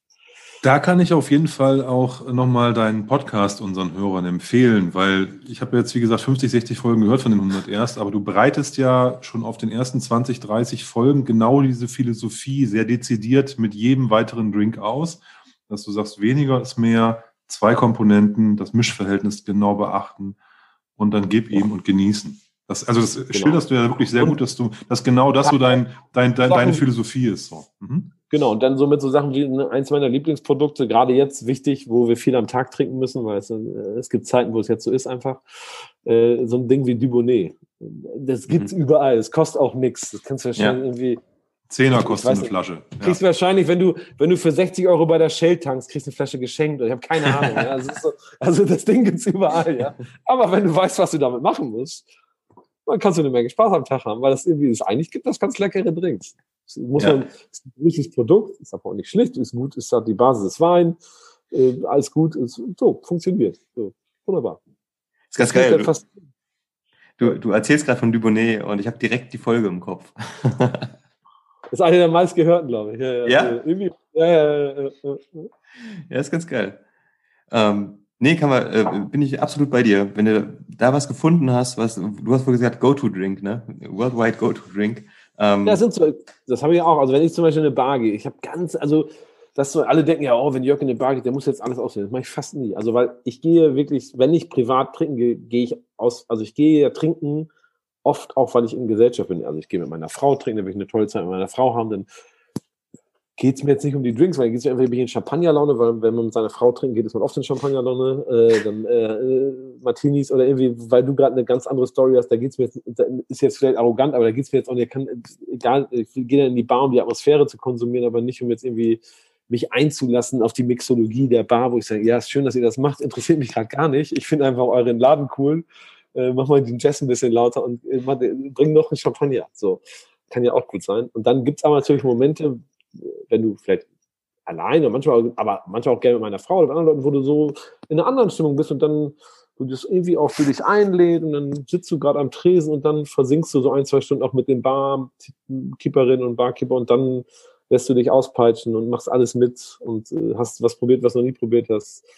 Ist halt nur nicht generell. Ich finde, trinken, ausgehen ist für mich so ein, hat was mit der Situation dem Anlass zu tun. Und äh, das ist wichtiger als das, das ist, ich finde das auch schräg, wenn man so über Foodies redet, wenn das so, wenn das so über, also wenn die Leute da zu sehr Fokus aufs Essen legen, wo ich sage, na, ich gehe schon essen, weil ich, ich gehe essen, damit ich Vergnügen mit den Leuten habe, mit denen ich essen gehe. Wisst ihr, also die, das Ding auf dem Teller ist ein Teil des Ganzen, mhm. aber das ist, also so wichtig ist das jetzt auch nicht. Also wie gesagt, einige finden das nicht so toll. Wir sagen, ey, Alter, weißt du, wie viel wir uns hier geben? Ich sage, ja, kann sein, aber ich, meine Gäste sind mir wichtiger. Ich will mich mit meinen Freunden unterhalten. Entschuldigung. Ist, aber ein ganz wichtiger Punkt, den du da ansprichst, dass es ja ein Gesamtevent ist, wenn man irgendwie weggeht. Und das ist ja, ja für uns Whisky-Trinker oder, oder, oder, oder Whisky-Genießer, die zu Hause, wie du ja auch angemerkt hast, dann irgendwie äh, ihre, ihre, ihre äh, teuren Flaschen stehen haben und sich dann nochmal zwei, vier CL genehmigen abends. Das machst du ja nicht in der Bar oder in, einem, in, einem, in der Kneipe, wenn du da bist, sondern da trinkst du halt Bier oder Wein und äh, bestellst dir noch irgendwie mal einen Shot dazu, wenn du Lust hast. Aber ich käme nie auf die Idee, in meiner Stammkneipe hier um die Ecke, wo ich in, in fünf Minuten hinlaufe, zu, nach einer Whisky-Karte zu fragen oder so. Ich weiß, die haben auch ein, zwei Whiskys da stehen. Da steht dann ein Johnny Walker Red Label und vielleicht noch irgendein ein, ein Tullamore oder so. Aber das brauche ich dann nicht. Da trinke ich lieber ein frisch gezapftes Bier und quatsch mit, mit meinen mit meinen Kumpels dann oder so. Ne? Das ist halt der, genau wie du sagtest. Da geht es halt um Aber andere ich- Dinge. muss ich euch ja mal als Whisky äh, Kenner und Freunde fragen, weil das ist ja so, das ist ja auch immer so dieser Fluch der Bar, ne? Also wo du so, äh, also ich habe eigentlich aufgehört, wir haben am Anfang versucht, so eine ganz feiste Auswahl zu haben, auch so Whisky zu kuratieren und so und auch, keine Ahnung, 80 Flaschen und irgendwie habe ich gar nicht mehr, weil irgendwie, das ist eh hoffnungslos. Also ist jetzt gar nicht böse gemeint, aber wenn du einen echten Whisky-Kenner hast, kann ich den eh nicht abholen. Selbst im Le Lion nicht. Also ich kann jetzt sagen, also, oder ich mache wirklich da was, also wie gesagt, das ist so, ich finde das, ich bin mittlerweile dazu übergegangen zu sagen, okay, ich nehme einfach ein paar Sachen, die ich cool finde, wo ich die Leute kenne, die mir gefallen und dann musst du natürlich ein bisschen diese Range abdecken, dass du ein bisschen Highland hast, ein bisschen Fassausbau, äh, zwei, drei rauchige Geschichten und und und und das war's. Also wenn du jetzt wirklich so ein, ich sag mal, natürlich, wenn du ein Experte auf dem Thema bist, kann ich dich nicht abholen, wahrscheinlich. Vielleicht sind zwei Sachen dabei, die dir gefallen. Hoffe ich natürlich, weil ich versuche, das natürlich gut auszuwählen. Aber tatsächlich, ich weiß nicht, wie euch das so in Bars ergeht, als, als Whisky, ich glaube, dass viele so echte äh, inhalierende Whisky-Liebhaber sind oft, glaube ich, von Bars eher enttäuscht. Und sagen, "Hä, ist- Ja, die sind dann so überteuert und ich kann, also, dann waren die Flaschen noch so lange auf, der schmeckt eh nicht mehr so, wie er sein soll und so. Wo ich denke, ja, kann sein, weiß ich nicht. Ich glaube, es kommt auf die, Manchmal mein Na Eindruck. auf, auf, auf die Person drauf an. Wenn ich in eine Bar gehe und sage, okay, ich möchte auf jeden Fall Whisky trinken und mir ist das alles rundherum eigentlich egal, dann kann ich da definitiv enttäuscht werden. Aber wenn du in eine Cocktailbar gehst und dann willst du quasi eine, eine einzelne Spirituose trinken, dann bist du vielleicht auch nicht, also ja, sicher sollte das funktionieren, ne, dass du so zwei, drei, vier coole Standards hast, wo auch, ähm, Disst, disst du gerade deinen Podcast-Partner oder was? nein, gar nicht. Der Ähm, macht das doch immer, hast du ihm gesagt. den, den, den, haben wir, den haben wir auch schon ein bisschen, ein bisschen erzogen. Ne? Der hat, wie gesagt, der hat dann auch schon den einen oder anderen Cocktail getrunken und auch ähm, hier in Leipzig hat er, glaube ich, schon mal ähm, probiert. Ähm, Ja, aber es ist also nun einfach mal so. ich gehe tatsächlich in eine Bar und trinke da manchmal auch einfach Whisky oder Whisky auf Eis. Aber halt einfach so, weil ich Bock dann auf Whisky habe und einfach so Mhm. dieses, aber dann geht es mir jetzt nicht noch um den Brand und um die, um die Expertise und um die, das ist so ein bisschen einfach, ich habe dann Bock, dieses Gefühl zu haben, einen Tumbler in der Hand zu haben mit einem dicken Stück Eis drin und mir, ich finde, wie gesagt, was du trinkst, drückt ja auch viel über dich oder über deine Situation aus. Weißt du, wenn du jetzt, keine Ahnung, äh, ich werde das nicht vergessen, als wir in Indien waren mit diesem, da, da liefen ein paar sehr schräge Sachen. Da gab es so ein, so ein, das war eine ganz schräge Sache, das war irgendwie, glaube ich, da vor Ort, irgendwie der, der Babbo, der irgendwie auch der Importeur teilweise, das war so ein ganz großer Businessman und der wollte dann irgendwie noch, der wollte mit so, das war ich und ein anderer Barkeeper London und so, der wollte uns so gewinnen, äh, dass wir so Workshops für den machen. Ja, kann man ja machen, ist freies Geldes. Und äh, da, da war einfach klar, den musst du jetzt mit purem Whisky unter den Tisch saufen. Der hat dann immer Johnny Walker Blue Label oder noch einen drauf gemacht, ich weiß nicht, King George oder irgendwas, das ging immer nur auf und immer nur die Tassen voll.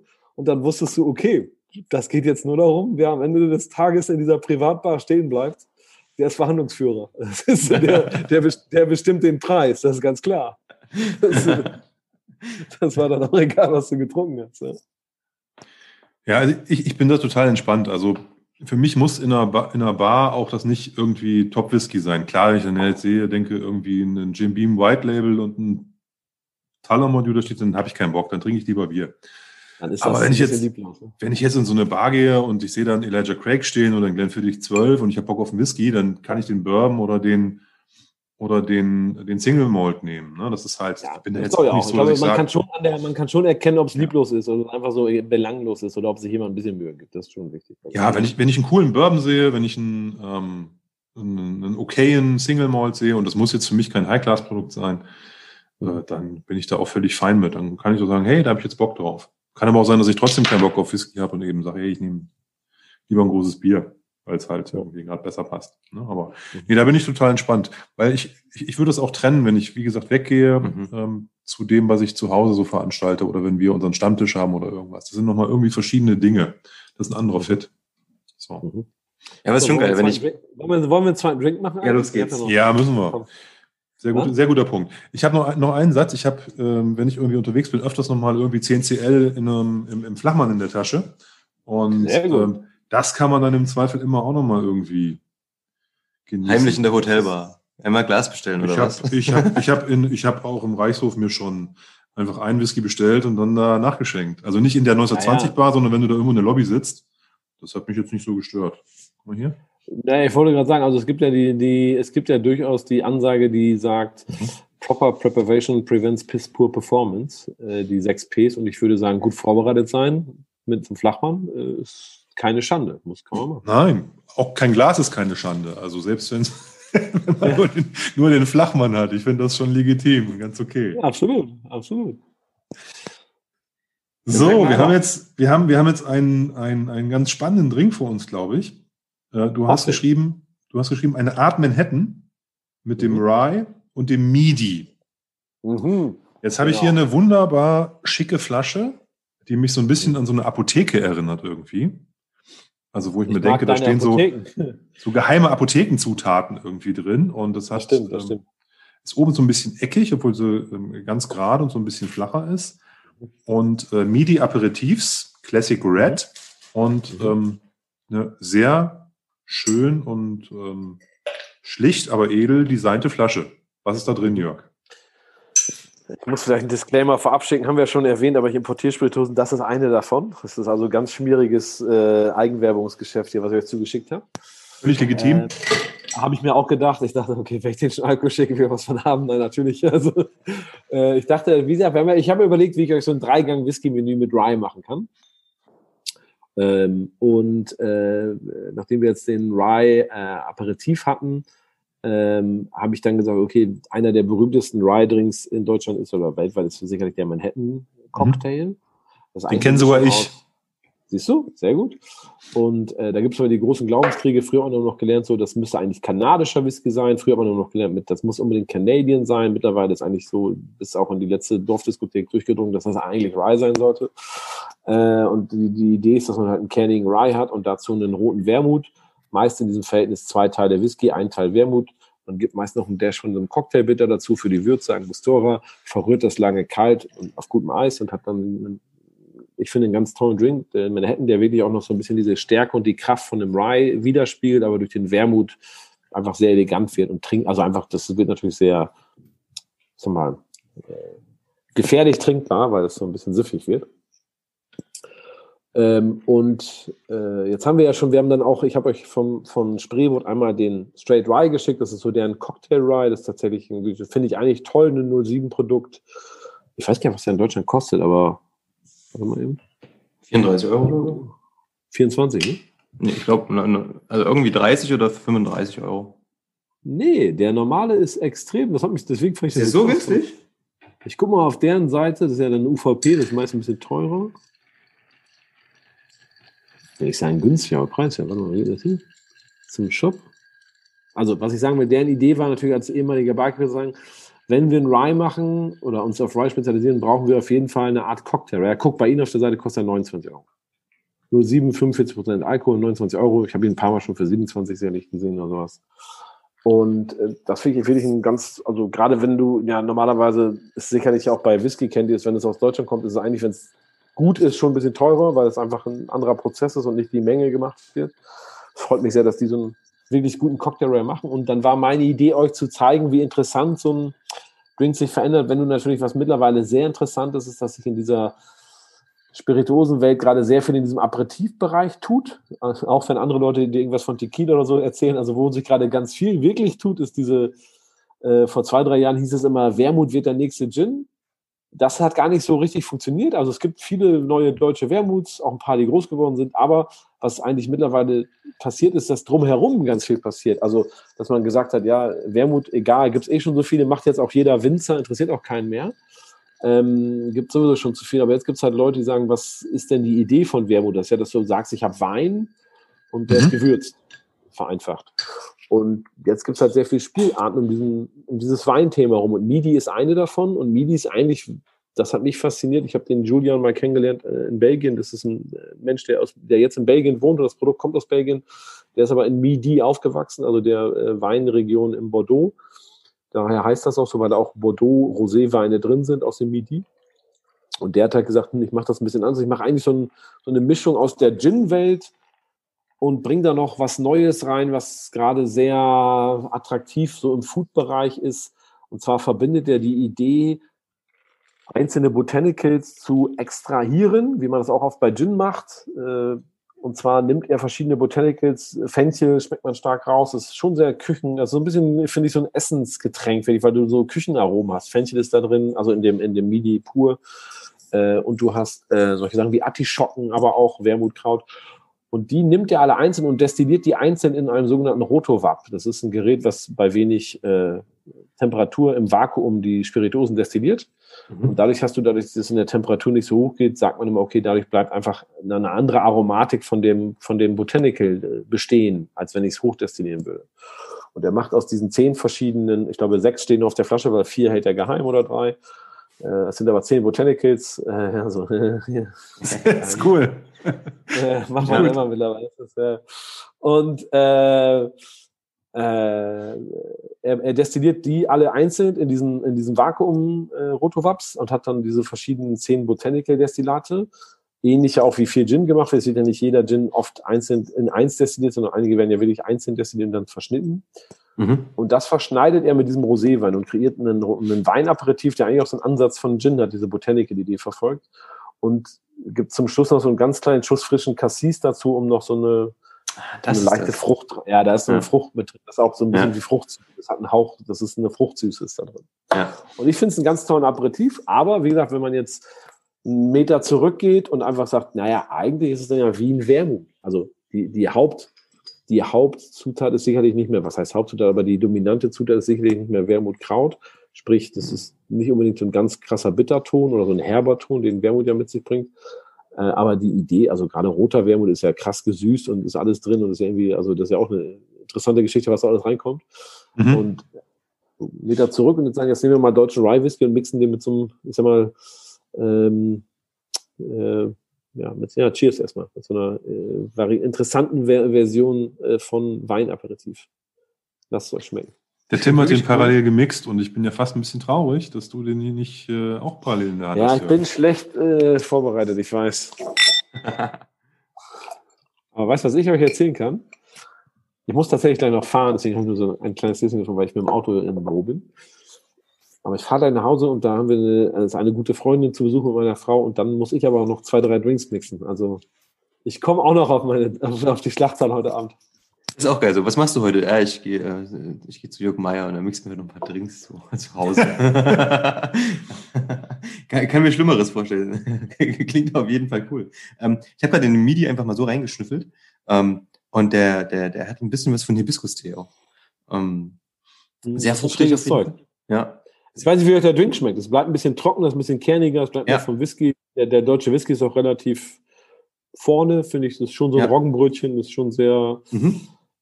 Auch einfach mit äh, Ginger Ale, dieser Stork ist, ist, ich finde es ein gutes Produkt für 30 Euro. Bevor ich da jetzt irgendwie aus der letzten genmanipulierten äh, amerikanischen äh, Großdestille mir den Rye reinknüppel, würde ich vielleicht dann nochmal in Spreewald schippen und äh, Ja. äh, ein bisschen. Der erste, der erste Schluck war auf jeden Fall ein bisschen trocken, der zweite deutlich süßer. Mm, Der, der, der, Rye ist auf jeden Fall da, der steht auch direkt in der Luft. Ne? Also wenn du den irgendwie kurz, kurz ähm, an die Nase führst, bevor du trinkst, da hast du auf jeden Fall, der, der Rye ist da so ein bisschen vorne. Und ähm, Ja, mag das ich aber, der ist finde ich auch- cool. Ich dachte, der Stork Rye ist auch ganz kernig. Finde ich aber für so einen Cocktail Rye eigentlich sehr gut. Ja, ähm, macht auf jeden Fall einen schlanken Fuß, finde ich cool. Also Lecker. ich finde den super. Also ich, ich mag das, wenn es herb ist, wenn das ähm, Es ähm, ist schon so, Stufe so, 2. Ich glaube, so, wenn eine du so, gewisse, ein- so eine gewisse Kantigkeit auch hat. Genau. Ich glaube, du musst Whisky mögen, weil durch die fehlende, durch den, die Vollzuckerattacke, die hier jetzt durch roten Wermut sonst kommen würde, Mhm. bleibt halt deutlich mehr vom Whisky über. Deswegen ist das schon so die erwachsene Küchenvariante des, des Manhattans für den Whisky-Konnoisseur. Äh, aber ich finde es irgendwie, mir hat das sehr gut gefallen. Vor allen Dingen wird er mit jedem Schluck besser. Ich habe es gerade nochmal geprobiert. Das und- ist doch ein gutes Zeichen, oder? Das ist echt ähm, gefährlich. Ähm, macht, macht wirklich Spaß. Und ja, ähm, ist für Erwachsene auf jeden Fall. Man, Manhattan ja sowieso. Und, Sollten ähm, Manhattan sollten immer für Erwachsene sein. du, du weißt, was ich meine, ja? Nicht, nicht Ich für, weiß, nicht für was du meinst, aber aus den Liga für mein Legal Office hat mir gerade getextet. Erzähl ja keinen 18. Scheiß. ja. ähm, Ey, Meier, Ja. Meier, mach Mini nicht kaputt, ey, das, ist, das kannst du nicht als Kind. ja. nee, ähm, macht auf jeden Fall Spaß. Echt cool. Ähm, ich stehe ja auch so auf die, auf die bisschen herberen Sachen. Mhm. Ähm, mag das. Und, aber auf der anderen Seite kommt jetzt auch schön die Frucht durch. Mhm.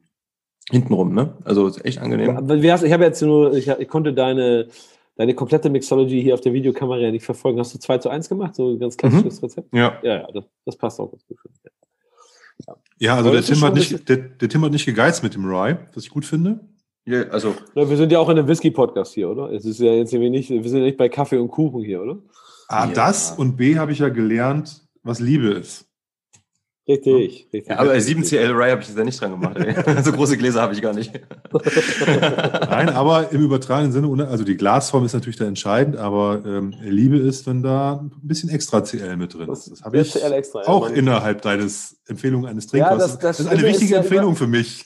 Ja, aber das Schlimme ist ja tatsächlich, das wisst ihr doch alle, über die Jahre ist es doch so. Irgendwie gewöhnt man sich daran denk- und irgendwann denkst du am Ende deiner, nicht am Ende, aber so in diese, in, in, in der, im Höhepunkt deiner Karriere, also ich meine nicht als beruflich, sondern als Trinker, denkst du irgendwie, scheiße, habe ich ein Alkoholproblem, aber es schmeckt mit mir einfach besser. weil du, weil du ja auch ein gutes Zeug gewöhnt bist. Ich finde, das spricht ja eher für die Produkte. Also, dass du so, Ja. so. Deswegen denke ich, ist das in Ordnung. Ja, definitiv. Tatsächlich, tatsächlich auch da so anlassbezogen. Ne? Also wie gesagt, ich finde, so ein Rezept hat ja was mit dem. Da haben wir jetzt ja, wir haben den Cocktail Bitter ja Spaß mal weg. Ich weiß nicht, ob da einen reingemacht hat, aber ich hatte jetzt gar nicht dazu ja. Angostura. Ah, okay, Profi, das wusste ich ja nicht. Okay, habe ich nicht gesehen. Gut. Aber ich will sagen, dann haben wir diese 2, Kleinigkeit äh, Zutaten. Ähm, Angostura ist ja ein bisschen wie das, das Maggi der Bar, so du hast nochmal diesen kleinen Würzfaktor. Sagen wir mal ein bisschen mehr. Ne?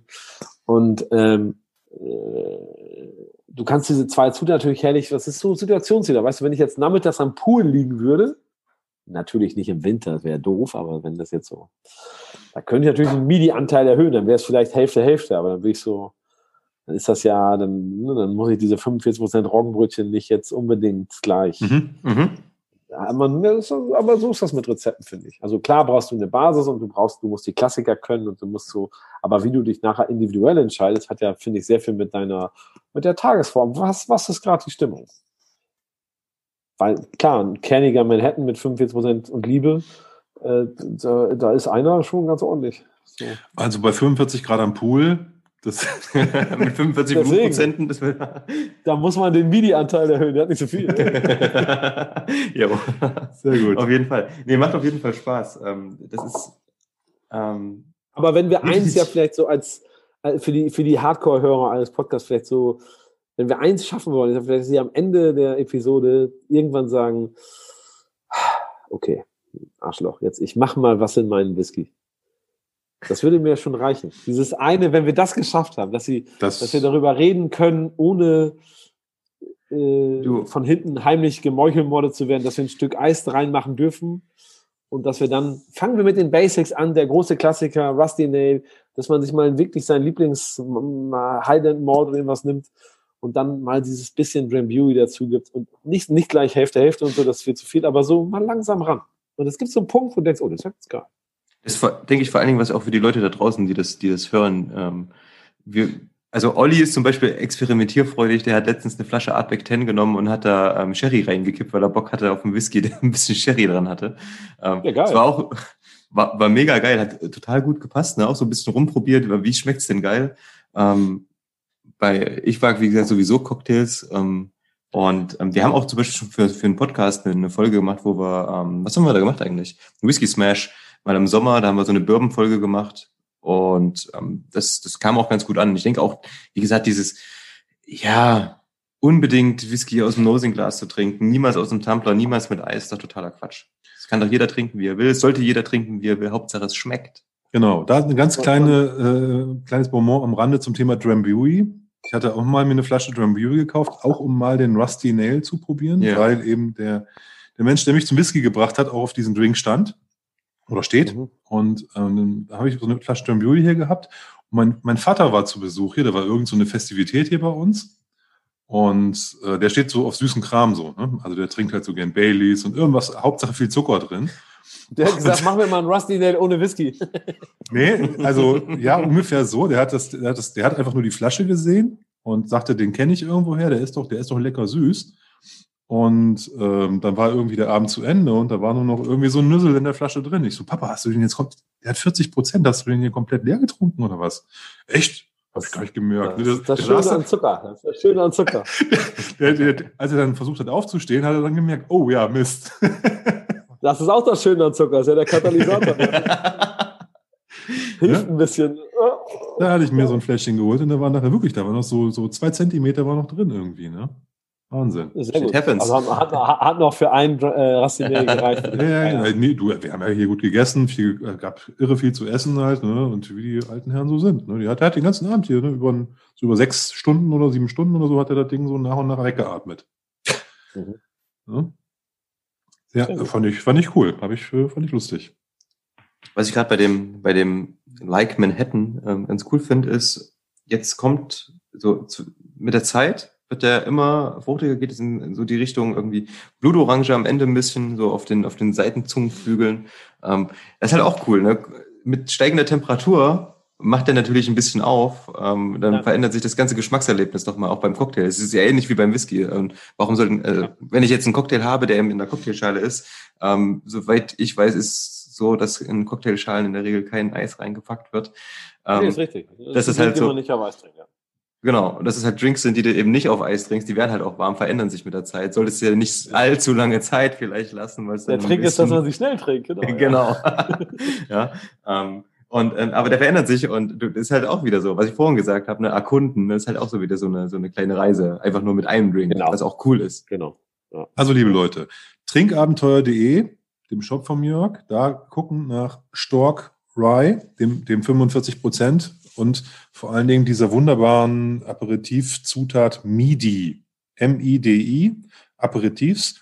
Ich habe den auch so schon probiert, also pur sau lecker. Also ich kann den auch so Dafür ist er trinken. gedacht. Ja, es ist wirklich, also ich Ja? finde, das ist ein, also ist immer so, dass es, ähm, wir haben ja eben zum Beispiel über Dibonnet gesprochen, was ja die verlässliche Alltagswaffe, die du wahrscheinlich schon beim äh, statt, statt, statt äh, kostenlosen Saugenservice bei der Tankstelle wahrscheinlich mittlerweile kriegst, oder so, weil es überall gibt. Das aber Mini ist das natürlich ein geil. Also äh, äh, ich finde, was also das sind jetzt, ich sag mal, das kennt ihr aus der Whisky-Welt auch, es sind so philosophische äh, Gedanken natürlich, ob du sagst, will ich einen großen unterstützen, will ich das nicht? Whisky ist ja auch ein Geschäft, wo du eigentlich natürlich, wenn du, wenn du viel machst, einfach auch besser, also nur weil man klein ist, muss man ja nicht bessere Whisky machen und so, das sind ja so die Grenzen, aber grundsätzlich versuche ich natürlich schon, äh, einfach Sachen zu finden, die klein sind und individuell. Und das habe ich auch immer mit der Bar so gemacht. Das war so, es gab mal so ein, äh, zum Beispiel, äh, äh als Monkey Gin, äh, als er rauskam, haben wir da so ein bisschen, fanden uns alle Barkeeper eigentlich ein bisschen komisch, weil das so der erste teure war, wo alle gesagt haben, was ist das für ein Quatsch mit so einer schwachsinnigen Geschichte, irgendwelchen Soldaten da in England oder im Schwarzwald und äh, mit der Oma und der Kiste braucht eh kein Mensch. Und äh, und dann äh, haben die aber was sehr Cleveres gemacht, was also gar nicht gefaked, sondern real war, weil Christoph Keller ist dann so in den Vordergrund getreten. Das war ja der Distiller. Mhm. Der, das, der ist ja ein legendärer Obstbrenner gewesen, der eine, der ist ja wahnsinnig, der Typ. Also das ist ja, das ist ja Cory, das ist ja, der Typ ist komplett, also im Positiven wahnsinnig. Sizilianische Blutorange, das ist das Ding. Genau, das ist der Typ. Ah, okay. Ja. Bist du jetzt bei, weiß ich nicht, ich habe äh, bist du 1000 Euro die Flasche, 0,35, 0, ja, das geht gar nicht. Ich habe letztens eine für 200 verkauft, war ein Fehler, aber es war ein guter Freund, egal. Oh. Ähm, naja, ich finde dieses Gesammel, also ich bin, ich bin da immer ganz, äh, egal. Auf jeden Fall. Ähm, ich hätte sie gerne gehabt, nicht. und dieser Christoph Keller hat das Produkt natürlich dann mit tierischem Leben gefüllt. Also gar nichts gegen den Brandinhaber Alexander Stein, der hat das aufgebaut, das war seine Marke. Alles cool, nur so ein Barkeeper und diese ganzen Nerds hast du natürlich mit so einem Brenner abgeholt, der einfach auch, also weil der auch echt war, weil der es auch wirklich gemacht hat und weil der nebenbei noch diesen ganzen crazy Zeug gemacht hat, mhm. wo alle gesagt haben, boah, ey, geiler Typ. Und ja, okay, ist doch ein geiler Gin. Der Typ ist ja wahnsinnig. Hat natürlich immer was mit diesem Personal Touch zu tun, dass du auch weißt, wer ist der Brenner, wer, wie, wer macht das, wer steht dahinter. Und dann war es so, äh, dann hat Monkey Gin ja irgendwie bekannt gegeben, wir haben jetzt verkauft an Pernod Ricard. Mhm. Dann habe ich so einfach einen Tag später gesagt, ja gut, dann listen wir den jetzt aus. dann war natürlich Alexander Stein irgendwo gesagt, Jörg, was soll das denn? Ich sage, nein, Alexander, das ist gar nicht böse gemeint. Das Produkt ist ja geil, ist ein geiler Gin. Ich glaube dir auch, dass der genauso bleibt. Nur, ich weiß nicht, in dem Jahr habe ich irgendwie für einen fünfstelligen Betrag Monkey Gin eingekauft. Ich sage, ich gebe das jetzt dem nächsten Kleinen. So, das war zu der Zeit dann Ginsul. Das war dann so der nächste, der gerade in Hamburg, wo ich gesagt habe, ja, dann nehmen wir dein Produkt aus der Bar. Ist doch jetzt groß genug. Du hast doch gerade verkauft für, keiner weiß wie viel, aber dreistelligen Millionenbetrag oder so, oder zweistellig. Äh, ja. Ist auch scheißegal. Also ich finde, es hat ja dieses Trinken, wie gesagt, einerseits gibt es so diese geilen Produkte, auch die großen Klassiker, aber irgendwie finde ich es halt immer wieder spannend zu sagen, das ist ja so ein bisschen wie in der Politik oder so. Das Einzige, was zählt, ist, wenn du mit deiner Geldbörse äh, wählst, sozusagen. Also, wo geht dein Geld hin? Das ist das Einzige, was wirklich hilft. Und wenn du sagst, ich, weil wenn wir immer nur das Geld in die Großen schmeißen, äh, dann, und deswegen sind solche Produkte wie MIDI oder gibt ja auch in eurer Welt tausend andere von, finde ich einfach spannend, immer zu sehen, was machen junge Leute, was machen andere Leute, was sind neue Produkte und welche finde ich davon gut, weil sie echt sind und nicht irgendwie gefaked. Äh, und dann sage ich, okay, dann unterstützen wir die. Also, in dem Sinne natürlich auch, weil wir sie verkaufen wollen, aber ich finde es einfach interessant zu sagen, wo gebe ich mein Geld hin? Also ich, wenn ich kann, wenn ich in eine, also wie gesagt, mich stören große Produkte überhaupt nicht, ich finde es überhaupt nicht schlimm, ich finde auch dieses Gebäsche meistens albern und so, es sei denn, die machen was, was halt nicht echt ist, also, also ich, irgendwelche Fake-Angaben auf Labels, also sowas ist natürlich ja. nicht cool, oder irgendwelche Sachen, Zusatzstoffe, also das ist nicht cool, ist ja zum Glück bei Whisky relativ entspannt, weil da muss ja relativ viel deklariert werden. Nicht alles, ich weiß mhm. so, aber ja. das, es, es, gibt, es, gibt, Kategorien, die sind ein bisschen schlimmer als Whisky, wo du sagst, ah, das, ja. was für Chemiebaukasten ist denn hier los? Und ähm, Ja, ich finde, dass man muss gar nicht die Großen bashen. Das ist ja so, wie du eben sagtest, weißt du, wenn du irgendwo am Ende der Welt bist und da steht ein guter Glenfiddich, dann liebe ich, also wunderbar, warum nicht? Das Perfekt. Einfach, die, die können es. Die haben die Größe, gerade Whisky ist ja ein Volumengeschäft und so, du musst einfach auch, auch American Whisky, du musst einfach diese Zeit haben, das lagern zu können und die ganze, die ganzen. Ja. Aber ich finde es halt auch immer wieder interessant zu sagen, unterstütze ich Kleine. Wann kommt denn von Jörg Meyer mal ein Whisky? Äh, weiß ich nicht. Also Whisky ist ja, das ist ja so, ja, habe ich auch schon mal, nee, nee glaube ich nicht. Ich glaube nicht. Ich glaube nicht, weil eigentlich, also es wäre ja nicht meiner. Naja, ich also könnte also meinen Namen drauf schreiben. Ich könnte jetzt sagen, ich habe irgendeinen, ich könnte, keine Ahnung, nehmen wir die Spraywood Boys hier oder äh, die Stork-Jungs, weil die kenne ich ja, oder man hätte so eine Connection und dann würde man, man könnte, was könnte man dann sagen? Man könnte sagen, ich renne durch euer Warehouse wir knacken 30 Fässer, schütten die zusammen und dann sage ich euch, wie es mir am besten schmeckt. Das ist jetzt der Jörg Meyer Blend. Also klar kann man Spielarten machen, aber ich bin ja nicht der Destillateur, der jetzt irgendwie äh, das macht. So viel Zeit habe ich auch nicht mehr, das schaue ich auch nicht mehr. Es gibt ja äh, Leute, die, die kaufen sich Fässer verschiedener Distillerien, meinetwegen einen Haufen Malt also Whiskys, vielleicht noch ein bisschen, bisschen Grain Whiskys und kreieren ja. dann ihren eigenen Blend nach ihren Vorstellungen. Machen das ein fancy, fancy also, Label, irgendwie was Cooles ja, für die Bar. Das ist ja, die Frage ist ja, genau, die Frage ist ja immer, was braucht die, also grundsätzlich braucht die Welt ja gar nichts mehr, es gibt ja schon genug Alkohol und so, aber äh, der Reiz ist ja immer da, damit wären wir auch fast schon beim dritten Drink, aber ich will euch jetzt nicht stürzen, aber das, da geht es ja um eine Sache, die ich mittrainiert habe. Äh, gebt mir ein Zeichen, wenn ihr bereit seid. äh, also, boah, das wird voll der Stress hier hinterher. Er darf ja nicht warm werden. äh, genau, ja, ja. Aber ähm, ja, ist interessant. Also tatsächlich habe ich gerade zwei Produkte. Also das eine, äh, kommen wir gleich zu, das Dutch Kakao, das habe ich vor einem Jahr entwickelt, zusammen mit De Kuiper, äh, aus verschiedenen Gründen, weil ich schon sehr, sehr lange kenne, De Kuiper, weil ich den CEO gut kenne, Marc de Witte, der war früher in Hamburg und da gibt es lange Geschichten zu. Ich mag es immer, wenn es so persönlich ist äh, und irgendwie so eine echte Herkunft gibt. Äh, jetzt haben wir gerade vor kurzem rausgebracht, das ist so jetzt vor einer Woche eigentlich erst rauskommt, vor zwei, das heißt Quadro Nuevo, das ist eigentlich so ein bisschen was ganz anderes, weil ich sag mal, was ich an De Kuiper faszinierend fand, mal wirklich mit, ich sag mal, einem der kleinsten von den großen was zu entwickeln. Also hm. De Kuiper ist ein Familienbetrieb, aber macht auch schon dreistellig Millionen Umsatz und ist irgendwie mit ihren Produkten in, ähm, ich glaube, 50 Ländern vertreten und dadurch hast du natürlich auch als, als Partner einen ganz anderen Zugang. Also natürlich, wenn du, gerade wenn du so ein Barkeeper bist und irgendwie, ich, ich finde natürlich so den romantischen Gedanken, dass ich in zehn Jahren, dann müsste mein ältester Sohn so 23 sein und mein, äh, mein zweiter ist dann so 20. Wenn ich mit denen dann irgendwo in Singapur sitze und wir in eine Bar gehen und dann bestelle ich einen Brandy Alexander und dann nimmt der Barkeeper Dutch Kakao, äh, dann finde ich das natürlich, die Idee fände ich ganz geil. Wenn du oh, so ja. sagst, Jungs, das habe ich übrigens gemacht und äh, ist ganz geil, oder? das kannst du, das kannst du natürlich, das, ja, ich, ja klar, das ist natürlich, also da, da geht es auch gar nicht um Geld. Das ist so, also ich habe mir so ein paar Sachen mal vorgestellt, mir eine Zeit lang mir vorgestellt, ich fände es cool, wenn mein Sohn oder mein, also ich habe zwei Söhne, eine Töchter, und egal wer von den dreien, weißt du, wenn sie irgendwie so bei ihrem ersten Date sitzen, mit, keine Ahnung, also erste Date nicht, aber so ein seriöses Date, wenn sie, keine Ahnung, 20 sind und eine gute Bars gehen oder so, vorher ist ja ein bisschen was anderes und dann so sitzen und dann bestellt das Gegenüber so, ja, äh, machen, machen wir mal einen Gin Basis Smash und dann sagt meine Tochter immer so, hat mein Vater erfunden. Das ist so, ich denke, ja, geil. Ja. Freut mich. Gewinner. Ja, mega. So. Das, das ist der Vater. Und, ja, was äh, hinterlassen, ne? Was es, ist ja, es, es, ist ja schon ein bisschen kritisch, wenn man schon Spirituosenträume von seinen Kindern hat. Hm.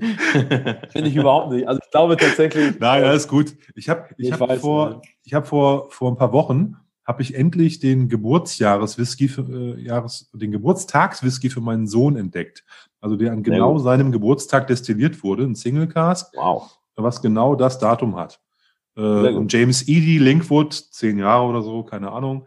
Habe ich mir gleich eine Flasche bestellt, konnte in den Schrank. Ja, was ist, der muss jetzt weg, genau, ja, logisch. Der kommt in den Schrank und wird zum, zum 18. dann irgendwie aufgemacht, ne? Und, äh, Wahrscheinlich mit 18 noch Geschenke. Soll er wieder nicht verstehen, aber genau, mit, mit 22. Egal. Ne? Wenn er sagt, er, er will das nicht, dann kriegt er den einfach so oder ich behalte ihn noch ein bisschen länger und warte, bis er älter ist oder was auch immer. Ja. Ne? Aber ja. das ist ja, klar muss das sein. Ne? Äh, da war ich total happy, als ich genau das Datum eben gefunden habe. Da ne? habe ich total gefreut. Mhm. Und deswegen, das ist, ich verstehe das total, dass du dann sagst, und bei dir ist es ja nochmal hundertmal larger, ne? Also, dass du dann sagst, ey, ja, ja die, die bestellen meinen Drink, so, das ist schon geil.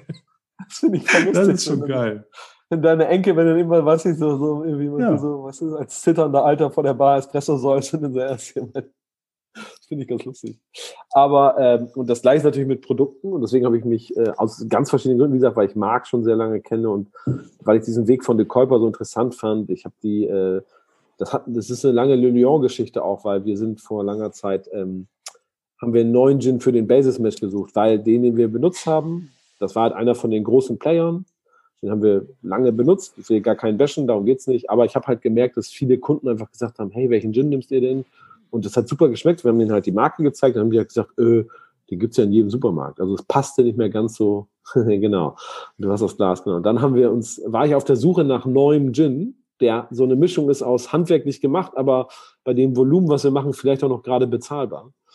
Äh, und dann bin ich auf Rutte gestoßen, weil Marc, ähm, der, ist der neue CEO von The Corporate, der ist jetzt schon seit sechs, sieben Jahren CEO da, der kam mal aus Hamburg und der hat mir gesagt, du, wir machen, wir haben gerade so eine kleine Distille gekauft in Holland, die machen coolen Gin und Geneva, willst du das mal kennenlernen? Und so kam das.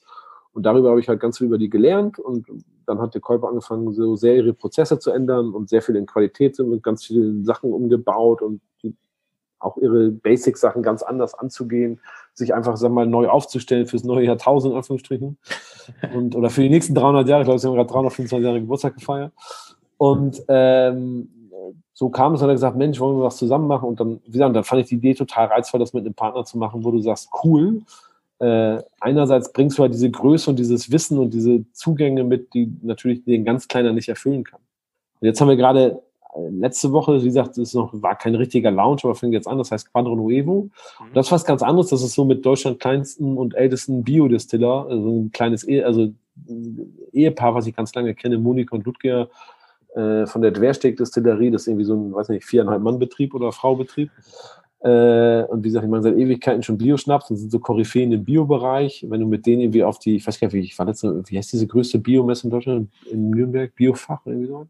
Oh, keine. Ahnung. Auf jeden Fall, das war echt, das war das größte Hippie-Treffen. Wenn du mit denen beiden darüber gehst, dann kommen die ganzen, die ganze alte Garde, diese, also es gibt ja viele im Bio, ist jetzt ja so ein Hip-Bereich und kannst du Kohle ja. machen, aber die alte Garde sind ja die Überzeugungstäter, die so, weißt du, lange weiße Haare, die sehen alle aus wie Gandalf und so. Und die genau. so, Alter, was, was ist das denn für ein Klassentreffen? Und alle nur so, Monika, Ludger, und so, mit wem bin ich hier unterwegs? Äh, das war cool. Und ähm, mit denen haben wir jetzt so ein Aperitif entwickelt. Und da ist halt genau das Gegenteil. Es ist einfach, wo du sagst, das ist jetzt so ganz regional, ganz klein da geht es wirklich um so, ich finde beides toll. Aber klar macht Spaß, Sachen zu entwickeln, aber ich finde, es muss halt passen und sie irgendwie hinzustellen, zu sagen, hey, Jörg Meier macht jetzt Whisky, das hat ja gar keinen Sinn, weil ich habe ja überhaupt keine Expertise im Whisky, außer dass ich sehr viel Fässer getrunken habe vielleicht oder Flaschen. Ähm, Fässer wäre schon, ja. Äh, vermixt auf jeden Fall. Und äh, deswegen müsste man wahrscheinlich so einen Punkt finden, wo, wo man die richtigen Leute trifft.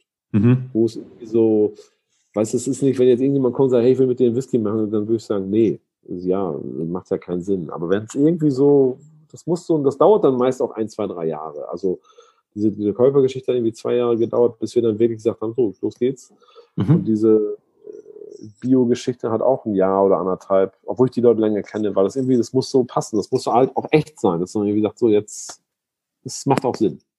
Ja, man muss sich ja auch auch, auch Zeit finden, einfach das zu entwickeln und ähm, sich irgendwie auszutauschen. Aber das wäre halt so mit Whisky. Jetzt einfach zu sagen, hey, man ja. ist irgendwie bekannt in der Bar, ich mache Whisky, das macht keinen Sinn. Ja. Aber vielleicht gibt es so diesen Moment, wo du mit den richtigen Leuten und dann entweder wird es was ganz Innovatives, wo was Neues angegangen wird, ähnlich wie jetzt vielleicht so ein Aperitif, den die Jungs da gemacht haben oder keine Ahnung, oder es wird was ganz anderes, keine Ahnung, mal gucken. Aber das Lustige ist, ist Spedition zu machen. Ja, auf jeden Fall, das glaube ich. Das Lustige ist, wir haben, als der, als der Tim vor dem Podcast die Flaschen schon mal geöffnet hat, damit wir hier nicht ähm, während unseres Podcasts hier mit Messer und Schere und so versuchen müssen, die, die, die Verschlüsse aufzukriegen, haben wir an dem Dutch Kakao gerochen. Und äh, wir hatten das Gefühl, ja, als, hätte, als hätte der ein, ein Old Bottle Flavor eines Whiskys. Okay. Und das ist natürlich, das ist natürlich ein bisschen dieser Schokoladengeruch. Ne? Also ich habe ich ja, hab gerade ja. einen, ich habe einen alten Glenn Farkless offen, acht, also alt nicht, der ist oh, acht Glenn Jahre Farkless alt. ist ja aber auch so eine, das ist so, das ist eine meiner, ich kenne nicht viel von Whisky, aber Glenn Farkless finde ich einfach geil. Also ich, ich, ich habe gerade einen offen, der ist nur acht Jahre alt, aber ist halt in den 80ern gebottelt worden. Der hat noch 75 CL. Das heißt, Oha. der ist vor 1990 gebottelt. Ein Standard-Whisky damals, aber halt alt. Schraubverschluss, tralala. Ne? Sieht also wirklich, sieht auch ein bisschen mitgenommen schon aus. Aber auf jeden Fall, den habe ich offen und der riecht fast genauso wie, der, wie dein Dutch Kakao. Das haben wir, äh, haben wir vorhin ein bisschen gefeiert. Das ist das Erste.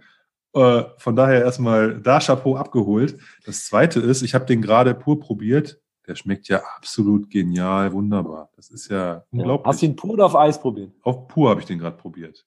Ja, also klar hat er, also es ist ja ein Likör. Mega. Also der ist ja so rund und, und, und, weich und, und, und charming und meine gern. Also. Also was wir da, wie gesagt, also das bin natürlich nicht ich. Also wenn klar habe ich das, also ich sag mal so, ich habe da ein Jahr lang gedanklich dran gearbeitet, wo wir hinwollen. Hm. Und dann ist natürlich toll, dann setzt du dich mit der Kolber zusammen, dann gibt's Henk Jan. Henk Jan ist irgendwie die, die Killer-Destillationsmaschine äh, holländischer Herkunft. Der hat irgendwie alles dran, hat äh, der hat natürlich schon irgendwie sechs Millionen Hektoliter alles an Likör destilliert, aber auch so ganz geil, ganz geiles Zeug. Und dann stehst du vor den drei Holsteins, kannst ja eine aussuchen und das ist ein bisschen wie so, lass uns mal die 1000 Liter nehmen. Okay. Und dann, also der, der erklärt den, also die haben, wie gesagt, die Riesenmaschinen und Likör ist ja auch viel Mazeration. Äh, und dann haben die irgendwelche riesen Mazerationstank, aber dann haben die jetzt ihre kleinen, feinen Spielzeuge äh, von Mini-Anlage, auf der die experimentieren, über mehrere größere Und das schockt. Dann stehst du in diesen alten Hallen und denkst, geil, Junge. Und dann äh, kommt Henk Jan und äh, wie gesagt, du hast das bis dahin ja nur gedanklich vorangetrieben. Und die Idee mhm. war halt zu sagen, weil ich ja Barkeeper bin, wie gesagt, der Käuper kam und hat gesagt, Meier, wir haben eigentlich nur zwei Ideen, wir würden ja was mit dir machen. Äh, und, also es gab so drei, vier Barkeeper, die, die sich auch alle so ein bisschen untereinander kennen, mit denen sie jetzt so ein Likör entwickelt haben. Äh, die anderen kommen alle aus England. Äh, und ich war auch noch dabei, weil wir uns einfach lange kennen und wir würden gerne mit euch was machen. Und unsere, also unsere Idee ist, es sollte bitte ein Likör sein, weil der Käuper steht eigentlich für Likör. Wir machen mittlerweile auch viele andere Sachen, aber warum wir das gerne mit euch machen wollen, ist natürlich, weil wir so in der Barwelt den Leuten einfach mal zeigen können, ey, wir können doch echt krassen Scheiß machen. So, wir sind wirklich mittlerweile ganz weit vorne. Wir wollen es einfach mal gerne zeigen, äh, was natürlich für, für dich als Partner auch eine tolle Situation ist, weil so ein bisschen ich sag mal, zur Not kann man auch drei Sachen über Marketing ausbuchen, äh, wo du vielleicht sagst, ist jetzt alles gar nicht so sinnvoll, aber sie sagen einfach, wir haben erstmal Bock drauf, dass du, was willst du machen? So, das war cool, weil dann kriegst du erstmal so eine Aufgabe, sagst, ich darf alles machen und die so, ja, kannst machen, was du willst. Egal. Also muss ein Likör ja, sein mhm. und muss, muss hochwertig sein, weil wir wollen zeigen, dass wir geiles, geiles Zeug machen. Und dann äh, denkst du, mega. Und dann haben wir, ich weiß nicht, haben wir, dann fängst du an, was machst du als Marke? Irgendwie, ja, okay, jetzt musst du super innovativ sein, was ganz krasses. Scheiße, du musst jetzt abliefern, jetzt musst du mega, jetzt muss die Idee kommen. Dann wählst du irgendwelche alten Bücher, dann willst du die Welt beeindrucken, deine Kollegen, du willst eins zeigen, was für geiler hängt. So, alles muss mega sein. Und irgendwann denkst du, ah, nee, scheiße. Und dann äh, habe ich eigentlich gesagt, nee, wofür stehst du eigentlich? Das Le Lyon, finde ich, steht einfach, oder das, was ich auch mag, worüber wir anfangs sprachen, sind so, ich mag Cocktails, aber ich mag auch so diesen, diesen Classic Touch und dieses reduziert und diese Eleganz. So.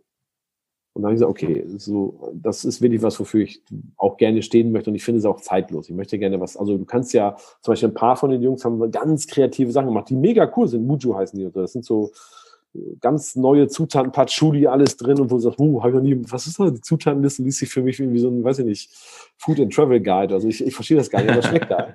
Ich weiß nicht, was die da machen, aber das ist geil. Ja. Aber sowas bin ich halt nicht. Und äh, äh, dann habe ich halt gesagt, okay, und dann habe ich überlegt, was sind denn zum Beispiel so Drinks, die ich im Lülio gerne trinke? Wo ist denn so die eine Classic-Zutat, die es nicht in, also ich will nicht sagen, nicht in gut gibt, aber die nochmal so ein Remake bräuchte, weil da noch keiner, und dann sind mir so ein paar aufgefallen. Aber tatsächlich bin ich aus vielen Gründen bei einer hängen geblieben und das ist diese Likör-Kategorie, die nennt man Creme de Cacao. Und tatsächlich sollte es unbedingt ein Creme de Cacao Blanc sein. Also es gibt das in Braun und in Weiß und mhm. Blanc. Also ne, das, ist ein, ist ein Kakaobrand, der ein Likör ist, ein kristallklarer Kakaobrand. Grundsätzlich unterscheiden die sich sehr. Ähm, und zwar von diesen, auch von den ich sag mal, von den dunklen, von den Creme de Kakao gibt es schon so zwei, drei neue äh, Macharten, die echt gut gemacht sind, aber es sind immer dunkle, weil man mit dunklen Creme de Kakao machst du halt primär über Mazeration und dadurch sagen auch die ganzen Schokoladenfreaks so, ja, da kannst du viel mehr Aromen von der Schokolade abholen, weil du es nicht destillierst, das ist was ganz anderes und so. Aber ich fand den Creme de Cacao Blanc so geil, weil so diese Geschichte hat sehr viel mit dieser Classic Bar zu tun. Das wurde halt in den 20er Jahren enorm hip weil plötzlich haben Leute Spirituosen klar destilliert. Das war so, wie cool ist das denn? Das war so ein Überraschungseffekt, dass du halt was trinkst, was keine Farbe hat, aber was ein enormes Geschmacksaroma hat. Mhm. Ähm, das fand ich so reizvoll für viele alte Cocktailklassiker, die ich kannte. Ne? Gin Alexander, Brand Alexander, 20th Century Cocktail. Da gibt es ganz viele, die halt mit dem weißen Creme, also mit dem klaren Creme de Kakao gemacht werden. Und das hat mich sehr abgeholt und dachte, okay, eigentlich. Und dann habe ich angefangen, darauf rumzudenken. Und dann habe ich, wie gesagt, zwei, drei Monate haben wir dann so, es fängt an, du ne, liest dann alles über Kakao, über Creme, über, also wie wird das gemacht, welche, welche Herstellerländer gibt es. Entschuldigung. Ähm, und dann fängt es an, dass zum Beispiel Kakao ist natürlich einfach, ist natürlich auch eine schwierige Zutat, weil es so eine, ich sag mal, sind leicht, äh, ne, die Zutat ist oft verbunden mit so Kinderarbeit und schwierigen Situationen und, und, dann musst du sicherstellen, wie kann ich das sicherstellen, dass nichts so ist, was das beste mhm. Herstellerland ist. Das sind so Themen, die du natürlich so ein bisschen, wow. sagst, wie, wie blenden wir das aus? Weil es ist mhm. so, Kakao ist ja auch nicht, äh, klar, zum Beispiel, Kakao ist ein Thema, das braucht viel Wasser und so ist das sustainable. Ja, also das kann ich nicht ganz ausklammern. Also äh, klar, beziehen wir das von ist das, ist das gut zertifiziert, aber wir, klar, am Ende des Tages, wenn du jetzt Hardcore bist, aber das ist ja bei vielen Genussprodukten so. Also da musst du, musst du uns äh, Whisky-Trinkern, äh, uns dreien, sage ich jetzt mal, damit ja nicht kommen, dass man damit natürlich auch irgendwas anderes machen könnte als Schnaps, ne? aber mit Getreide. Ja, ach so, ja. Das ist ja Kakao. Das ist so, ich meine nur, ne? Also das ist halt, ist halt immer ein Thema, na klar. Und dann haben wir halt einfach überlegt und uns hingesetzt und gesagt, wir wollen es ähnlich wie die Drinks ganz schlicht machen, so wenig mögliche, also wirklich so wenig Zutaten wie möglich und alle natürlich. Und dann, wie gesagt, ist irgendwann die Arbeit an Heng Jan übergegangen und die, der, das ist ein relativ einfaches Produkt. Wir, wir nehmen Neutralalkohol, geben den in den, äh, sag mal, auf die linke Seite der Destille, ähnlich wie bei Gin, in, den, in das Vorhaltebecken, wo du, was du anwärmen kannst. Und da werden äh, indonesische Kakaobohnen gerieben und eingelegt. Und dann wird das eine Nacht lang stehen gelassen. Dann wird es einmal destilliert. Dann wird es wieder sauber gemacht, äh, kommt wieder da rein. Der gleiche Prozess normal wird das zweite Mal destilliert, damit du mehr Power, mehr Kakaoaroma hast. Dann hast du einen Kakaobrand. Und dann haben wir, destillieren wir einmal äh, äh, Vanille aus Indonesien separat und machen sozusagen einen Vanillebrand. Dann destillieren wir Zimt äh, aus Indonesien und haben dann nochmal ein Zimtdestillat. Das ist ein bisschen schwierig zu machen tatsächlich. Das, das, da, das äh, war interessant, wie man Zimt destilliert. Und dann verschneiden wir diese Sachen und geben ein Prozent nicht ganz Arak dazu aus Indonesien. Arak? Arak ist ein, es gibt zwei, es gibt zwei Schreibweisen. Das eine ist so, ich verwechsel selber immer mit einem R, ist aus dem Nahen Osten. Das ist ein anishaltiges, sehr krasses. Was viel so in Israel und so getrunken wird, Arak. Aber wenn man es mit zwei, dann ist es eher ein Rum, der so aus, das, was, das schmeckt wie Rum, das ist ein ganz intensiver, würziger Rum aus Palmblättern oder aus Reisblättern. Ja. Das wird so in, in Indonesien und in der Ecke viel gemacht. Mhm. Und dann, das sind so sehr würzige Spirituosen. Und da haben wir dann so als, sag mal, so als bisschen exotische Zutat geben wir so ein knappes Prozent da noch rein. Und dann gibt's Zucker. Und Zucker tatsächlich so wenig wie erlaubt ist, damit du es dann noch Creme nennen darfst. Weil Creme ist eigentlich, das kommt aus dieser alten Historie. Früher war Creme halt der Luxuslikör. Der bis zu 400 Gramm Zucker. Das ist ein bisschen krass. Also auf einen Liter 400 Gramm ist schon so, das ist das Alter. das ist sportlich. Und einige haben sogar mehr. Aber früher war, war, war Zucker halt Luxus. Das war so, 100 Jahre vorher war so, Alter, geil, da ist richtig viel Zucker drin, das ist der geilste Scheiß. Deswegen hieß das Creme, der war so die Signalflagge für, so, bitteschön, hier ist Oberluxus. Gib ihm. Genau, du musst, glaube ich, jetzt muss ich lügen, 220 oder 240 Gramm, das weiß ich aus dem Kopf, äh, pro Liter, sonst darfst du es nicht mehr Creme nennen. Und wir sind so an die untere Grenze. Deswegen, also es hat schon Zucker. Ne? Das ist, der ist definitiv sehr süß. Ich habe gerade pur ja, probiert. Ohne Eis, also wenn du wenn du es auf Eis trinkst, ja. ist so ein bisschen Bailey-Effekt, finde ich, brauchst du so eine Minute mit Schmelzwasser, dann merkst du das, dann ist es nicht mehr süß. Ja. Pur merkst du, dass es Likör ist. Aber, und jetzt sind wir beim dritten Drink. Äh, ich glaube, wir improvisieren ja mit Rye, ist das richtig oder habt ihr den Bourbon? Nee, wir haben den Rye, ne? Wir nehmen dafür den Rye. Ich habe jetzt äh, mal Ich muss mal schnell hier auf gucken, was du mir geschickt hast, aber wir haben, wir sind, wir sind glaube ich, beim Rye. Ja, also von den Flaschen her wäre es der Rye, aber wenn den Bourbon da stehen, also worum es geht, ist, dass sie gesagt haben, als Finale, als Dessert, machen wir ein ähm, Old Fashioned. Kakao und Whisky. Mhm. Genau. Und Old Fashioned ist ja eigentlich die Idee, dass man sagt, ich habe guten amerikanischen Whisky. Oft ist es ja Bourbon, manchmal ist es Rye, aber im Original, also ich sag mal, die meisten würden beim Old Fashioned sagen, ich nehme Bourbon. So wie du gesagt hast, du nimmst den Woodford Double Wood, heißt glaube ich, Woodford. Hook. Genau. Dann ist die Idee bei einem Old Fashioned, wie wir ihn ja heute oft machen. Also früher gab es da interessante Spielweisen, auch mit Früchten und so, aber eigentlich, was man heute unter Old Fashioned versteht, ist ja, dass du eigentlich sagst, ich nehme diesen amerikanischen Whisky, habe möglichst viel, entweder ein großes Stück Eis oder viele grobe, knackig kalte Stücke Eis und verrühre die einfach lange sozusagen das, das Schmelzwasser ist eine geheime Zutat, wie, wir, wie ihr Whisky-Trinker ja wisst, die so sehr viel machen kann. Und was dann wichtig ist, man gibt Zucker hinzu. Das heißt, man zuckert den Whisky leicht. Dann würde man noch einen Schuss von so Angostura zugeben und fertig ist der Old Fashioned. Das heißt, du hast einen Drink, der ganz, ganz viel Whisky hat, schön kalt gerührt und einen Hauch Zucker. Und lustigerweise, wenn du so in die Welt der Profis abtauchst, gibt's, da fängt die erste Glaubensfrage beim, beim Old Fashioned an, ist die Frage des Zuckers. Also es gibt die Fraktion, die darauf schwört, dass es wichtig ist, äh, sozusagen groben Zucker zu nehmen, ihn ins Glas zu geben mit einem ganz kleinen Tropfen Wasser und dann musst du ewig lange rühren, damit sich das auflöst. Mhm. Aber als Podcast-Hörer von dir wissen wir natürlich, dass ihr sehr gerne den Sirup nehmt. Genau, wir sind faul. Nein, ich, ich ja, du, den, den habe ich mir faulerweise sogar gekauft, der steht hier, aber ja, wir genau. brauchen den ja heute nicht. Achso, okay. Nee. So, und äh, dann gibt es die andere Fraktion, das sind so äh, in die Jahre gekommene, übergewichtige, ein bisschen faul gewordene Barkeeper wie ich. Die stehen bei der total auf flüssigen Rohrzucker oder flüssigen Zucker, der schon sozusagen, wo es abmessbar und gleich fertig ist, wo immer ein CL ist immer ein CL, weißt du, mit einem Löffelchen ist immer Unterschied und so. Äh, die einen behaupten, das ist eine, eine andere Konsistenz, ein anderes Umami, Labarababa. Ich bin mehr auf der Seite des flüssigen äh, Sirups. Die Idee zu Fashion ist, wie gesagt, Whisky und Zucker. Und jetzt könnte man ja sagen, wir nehmen den Zucker in Form eines Likörchens und das bringt Ah. noch ein Aroma, das bringt noch ein Aromachen mit, was dem Whisky vielleicht gar nicht schaden sollte. Und Kakao, finde ich, ist tatsächlich, wie du gerade selber gesagt hast, ja schon so eine Schnüffelnote von, von äh, altgedienten äh, Flaschen, die du in deinem Sortiment hast. Und ich habe die Erfahrung gemacht, dass ein, jetzt, ich habe es tatsächlich mit dem Rye noch nie probiert. Ähm, bin ich jetzt gespannt, wie er ankommt. Aber gerade auch mit vielen Bourbons, das Bourbon mit so einem Schuss Kakao kalt gerührt tatsächlich, also Kakaolikör. Also, ist nicht schlecht. Mir hat das äh, sehr gefallen. Bin ich gespannt, wie es euch gefällt. Ja, wir freuen uns total drauf. Ich muss jetzt aber vorher, oder während der Tim hier arbeitet und äh, wieder mal den, den Drink zusammen äh, klopft, hätte ich fast gesagt, mixt, äh, muss ich hier mal kurz auf diese Flasche nochmal eingehen. Also das ist ja auch ein, ein, ein wunderschönes Stück einfach. Also da hab ich, ich, ich weiß nicht, ähm, ähm, wer sich da, ähm, wer, wer das Design gemacht hat, der da irgendwie eine, eine Agentur für habt oder so gehabt hat. Das ist das Schöne, das das Schöne, wenn du, wie gesagt, das ist das Schöne, wenn du mit einem großen Partner zusammenarbeitest. Äh, die verstehen natürlich das klar, also es geht Ja. immer um das Produkt, aber natürlich verkauft sich eine gut aussehende Flasche, die auch ein Hingucker ist, immer besser.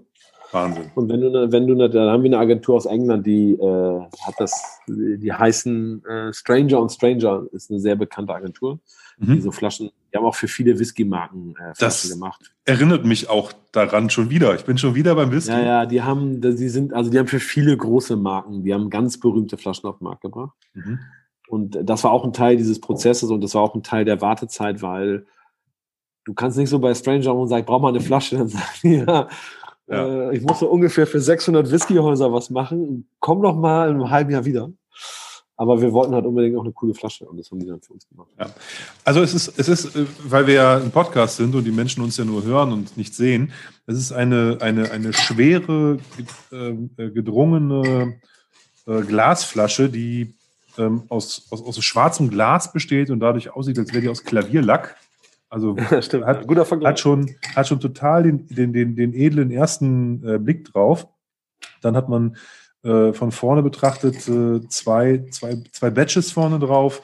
Ähm, wie, wie der Jörg schon sagte, in so einer Art Whisky, wie bei einem edlen Whisky halt gehalten von, von, der, von der Qualität des, der, der, der beiden, der beiden äh, Labels. Und ähm, so gold-weiß, aber dann auch schwarz auf dieser schwarzen Flasche, also schwarzer Hintergrund, goldweiße Schrift. Ähm, absolut schön. Und oben nochmal so ein weißes, so ein weißes äh, Halsetikett, was nochmal rund geklebt ist. Oder nicht weiß, es ist so ein bisschen beige, mit so leichten Prints von Kakaobohnen drauf und so. Und ähm, was sind das so Ja, Vanillestangen oder Ich sowas? ich finde ja, äh, Absolut, also wirklich absolut schön. Ein, ein fetter Korken. Ja, Ein ist auch tatsächlich, äh, der Korken hat am Anfang ein bisschen Schwierigkeiten bereitet. Das ist so, äh, aber bei der zweiten Marge sind wir besser geworden. Ja, und hier auch schön, schön so, ein- so, so, so, so, so ein äh, Kakaobäumchen Ja. wahrscheinlich ist das. Ja, So ein Kakaobäumchen auf dem Holzkorken oben drauf. Also wirklich extrem wertig, Ja. schick. Ganz, Also wer, wer tolles Ding. tatsächlich Flaschen der ersten Marge noch erwischt, äh, da kann es manchmal passieren, also ist, man soll ja nicht über seine Fehler reden, aber ich mach's mal. Äh, das so, warum auch, ich weiß nicht genau, wo der Fehler lag, aber weil dieser Korken ist ja wirklich eine Ansage, ist ja ganz ziemlich breit und so. Und diese Passform war wohl nicht 100 Prozent aus irgendeinem Grund. Und da kann es passieren, wenn du die Flasche aufgemacht hast, wenn du nicht viel draus getrunken hast, dass der sich immer so ein bisschen hochdrückt. Dann stehst und denkst, hey, wieso geht der Korken still? Ist das bei euch passiert? Weil du lachst gerade? Ja, ja, das sind, dann ist das erst. Aber jetzt nicht mehr. erste. Ja, dann du musst ein bisschen raustrinken, dann geht das Ja. weg. Das ist erste Marge. Das ist, äh, wir hatten tatsächlich bei der ersten gab es zwei kleine, wie gesagt, äh, wahrscheinlich meine Partner sagen, Alter, bist du nicht mehr ganz dicht, was erzählst du da? Aber ich finde, äh, Nein, gehört alles ja Handwerk und zum Lernen. Es gibt auch bei einigen, ähm, weil wir die erste Marge haben wir in einer ganz kleinen Anlage abgefüllt. Und dann gab es manchmal so Tropfen, weil das ist ja ein ganz breiter Hals, ne? dieses, äh, die Flasche. Und dann Ja. gab es ein paar, manchmal ist ein, ein Tropfen vom Likör auf diesen Hals gekommen. Und dann ist der Korken darauf gedrückt worden und dann kristalliert ja der Zucker, weil es über die Zeit natürlich, dann hast du so einen kleinen, manchmal ist so ein kleiner Zuckerkristall. Haben wir auch das gehabt. Ja, ja, das, dann ist das erste Marge. Ja, ja, das ist, äh, Aber alles gut, wir haben es, wir haben es sofort gesehen und gedacht, ey, es ist, es ist, es ist, es ist ein das ist Handarbeit. Das, Es ist ein handgemachtes Produkt. Ja, Und ich sag dir eins, ich habe ich hab meinem Vater leider heute schon ähm, ein Weihnachtsgeschenk gekauft. Oder gestern. Gestern oder heute. Hey, G steht für gönnen, mach zwei. Pass auf, ich wollte es ich, ich gerade sagen. Weißt du, ähm, Weihnachten ist dann irgendwie äh, unabhängig davon, weißt du? Mein Vater freut sich auch so mal über ein Geschenk. Ja. Also, Vater, ich habe mich an den Drambier erinnert. Wir müssen weiterreden, weißt du? So. Nee, genau. Also ich weiß genau. Sag mal hier, äh, wann, wisst ihr schon, wann ihr den Podcast ausstrahlt? Ja, Sonntag. Oh, geil. Warte, Sonntag ist welches Datum? Das ist eine sehr, sehr gute Frage. Ich guck Muss mal. man jetzt, ja, weil ich muss warte, äh, Kalender, warte, Sonntag. Das ist der 13., ne? Wo wohnt dein Vater? Guck mal, da machen, also guck mal, äh, wie sollen wir jetzt, äh, wo wir jetzt gerade, komm, jetzt machen wir, wir machen jetzt für deine Podcast-Hörer einen Rabattcode hier. Warte, ich kann das geil, ich bin gerade hier unten. Oh, geil. Rabatt erstellen. Wie, wie wollen wir den nennen? Ich sag dir aber eins, ich lasse ihn nur eine Woche gelten, bis zum 20., weil ich möchte, dass die Leute bis zum Sonntagabend 20. bestellen, weil sonst bringen die mich um, weil wenn ich bis zum 21. die Bestellung habe, dann kann ich dir nicht garantieren, dass es rechtzeitig zu Weihnachten, weil die jetzt schon, ich merke das schon bei DRL und UPS, die kommen so langsam in Schwierigkeiten. Äh, deswegen, Ja, ich cool. gebe dir dann, ich, ich gebe dir eine Woche, bis Sonntagabend, den 20. Oktober, gebe ich natürlich 7% Liebe für eure Hörer auf die Wow. Produkte. Oh, ja, logisch. Aber jetzt musst du mir einmal, wie sollen wir den äh, Code nennen? Dram Good. Wie schreibt man das? D-A-M D-R-A-M. Ja, und dann. G-O-U-D, ne? Ja, Genau. Okay, also stelle ich mal ein, Gültigkeit, warte, 7%. Also auch auf den Whisky natürlich, also wer MIDI, hauen wir alles rein. Ja, so. Ich hoffe, das passt. Äh, Ich habe keine Ahnung. Wir werden das sehen. Der, der Tim hat hier parallel den Drink fertig gemacht. Und ähm, Wir hatten gar keine Orange da. es sieht wunderbar aus. Wir hätten noch eine Orange da gehabt. aber- Ja, halb so wild. Haben wir Kein jetzt Problem. Zitrone genommen. Was vielleicht gut. so 7% Code ist Dram Good. Speichern. Zack. Geil on. Ja, na, ich meine, nachdem du hier schon so äh, meine Produkte so geil verkaufst, die Flasche für, für 38 Minuten so halb erotisch beschreibst und ich schon hier so sitze und denke, boah, ist das geil. Nein, das war jetzt einfach, einfach das, nochmal, also das ist jetzt keine, das haben wir jetzt nicht irgendwie schön gefärbt oder irgendwas. Das ist wirklich ein absolut schönes Ding, wenn ich ein Präsent suche für, für, für, jemanden, jeden der auf, auf, auf, auf Nachspeisen, auf Süßkram steht, der aber auch einen Ja, extrem meine, eleganten, geilen Drink haben will. Schoko. Was haben die euch immer alle beigebracht hier bei Whisky jetzt hier? Macht das mit Schokolade? Ja, aber nicht mit der Tafel, sondern mit dem Schnaps. ne? So. Sehr gut. Nee, Hammer. So, ich habe ja, als ich gemixt habe, im Übrigen mir mal so ein bisschen ähm, Eis im Dutch Kakao schmelzen lassen. Was auch geil ist. Ja, dann, Und- ist ja, Ah, dann ja, holst ja. du die, dann, dann gewinnst du mit dem, mit, wenn du deiner Schwiegermutter, äh, bevor der Heirat, ich meine, ihr seid schon durch damit wahrscheinlich, aber wenn du was richtig Großes willst und äh, dann musst du Ich dir bin noch eine nicht Minute, okay, dann musst du eine Minute vorher das auf Eis geben, damit das so ein bisschen abschmelzen kann und dann Mhm. reichst du dir das Getränk, ja, und dann stellst du die Frage oder was man du brauchst. Dann gibst du dir so eine Minute. Das kann klappen.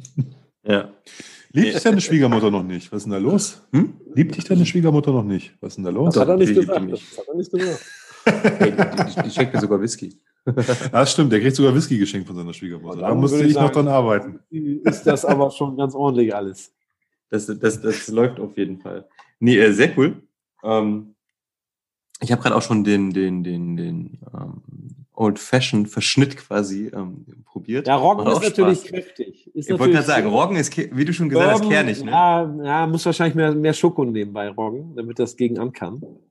Ja, ich habe auch ein bisschen Äh, mehr Schoko genommen. Ich habe irgendwie jetzt auf die, auf die, auf die zwei Gläser habe ich im Endeffekt zwei CL Schoko hätte genommen. Das hat, das Ja. hat ganz gut gepasst.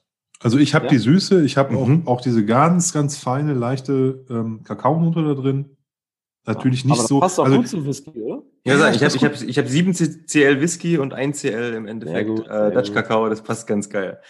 Das liebe, das liebe Mobil ist auf der Straße hier. Allein. auf jeden Fall. Es läuft. Nee, dafür auf jeden Fall auch nochmal äh, großen Dank. Ich habe irgendwann ähm, Mitte des Jahres oder so, habe ich bei, bei, bei, der Seite äh, auf Instagram vom Löwen ähm, kommentiert. Ich weiß gar nicht mehr, worum es ging. Und ähm, zack, hatte ich ähm, einen, einen Gutschein für zwei Jim Basil Smash im, im, im Briefkasten. Ähm, fand ich ziemlich geil. Ach, stimmt. Ja. Ja, manchmal haben wir so. Wir haben helle Momente. Ja, stimmt.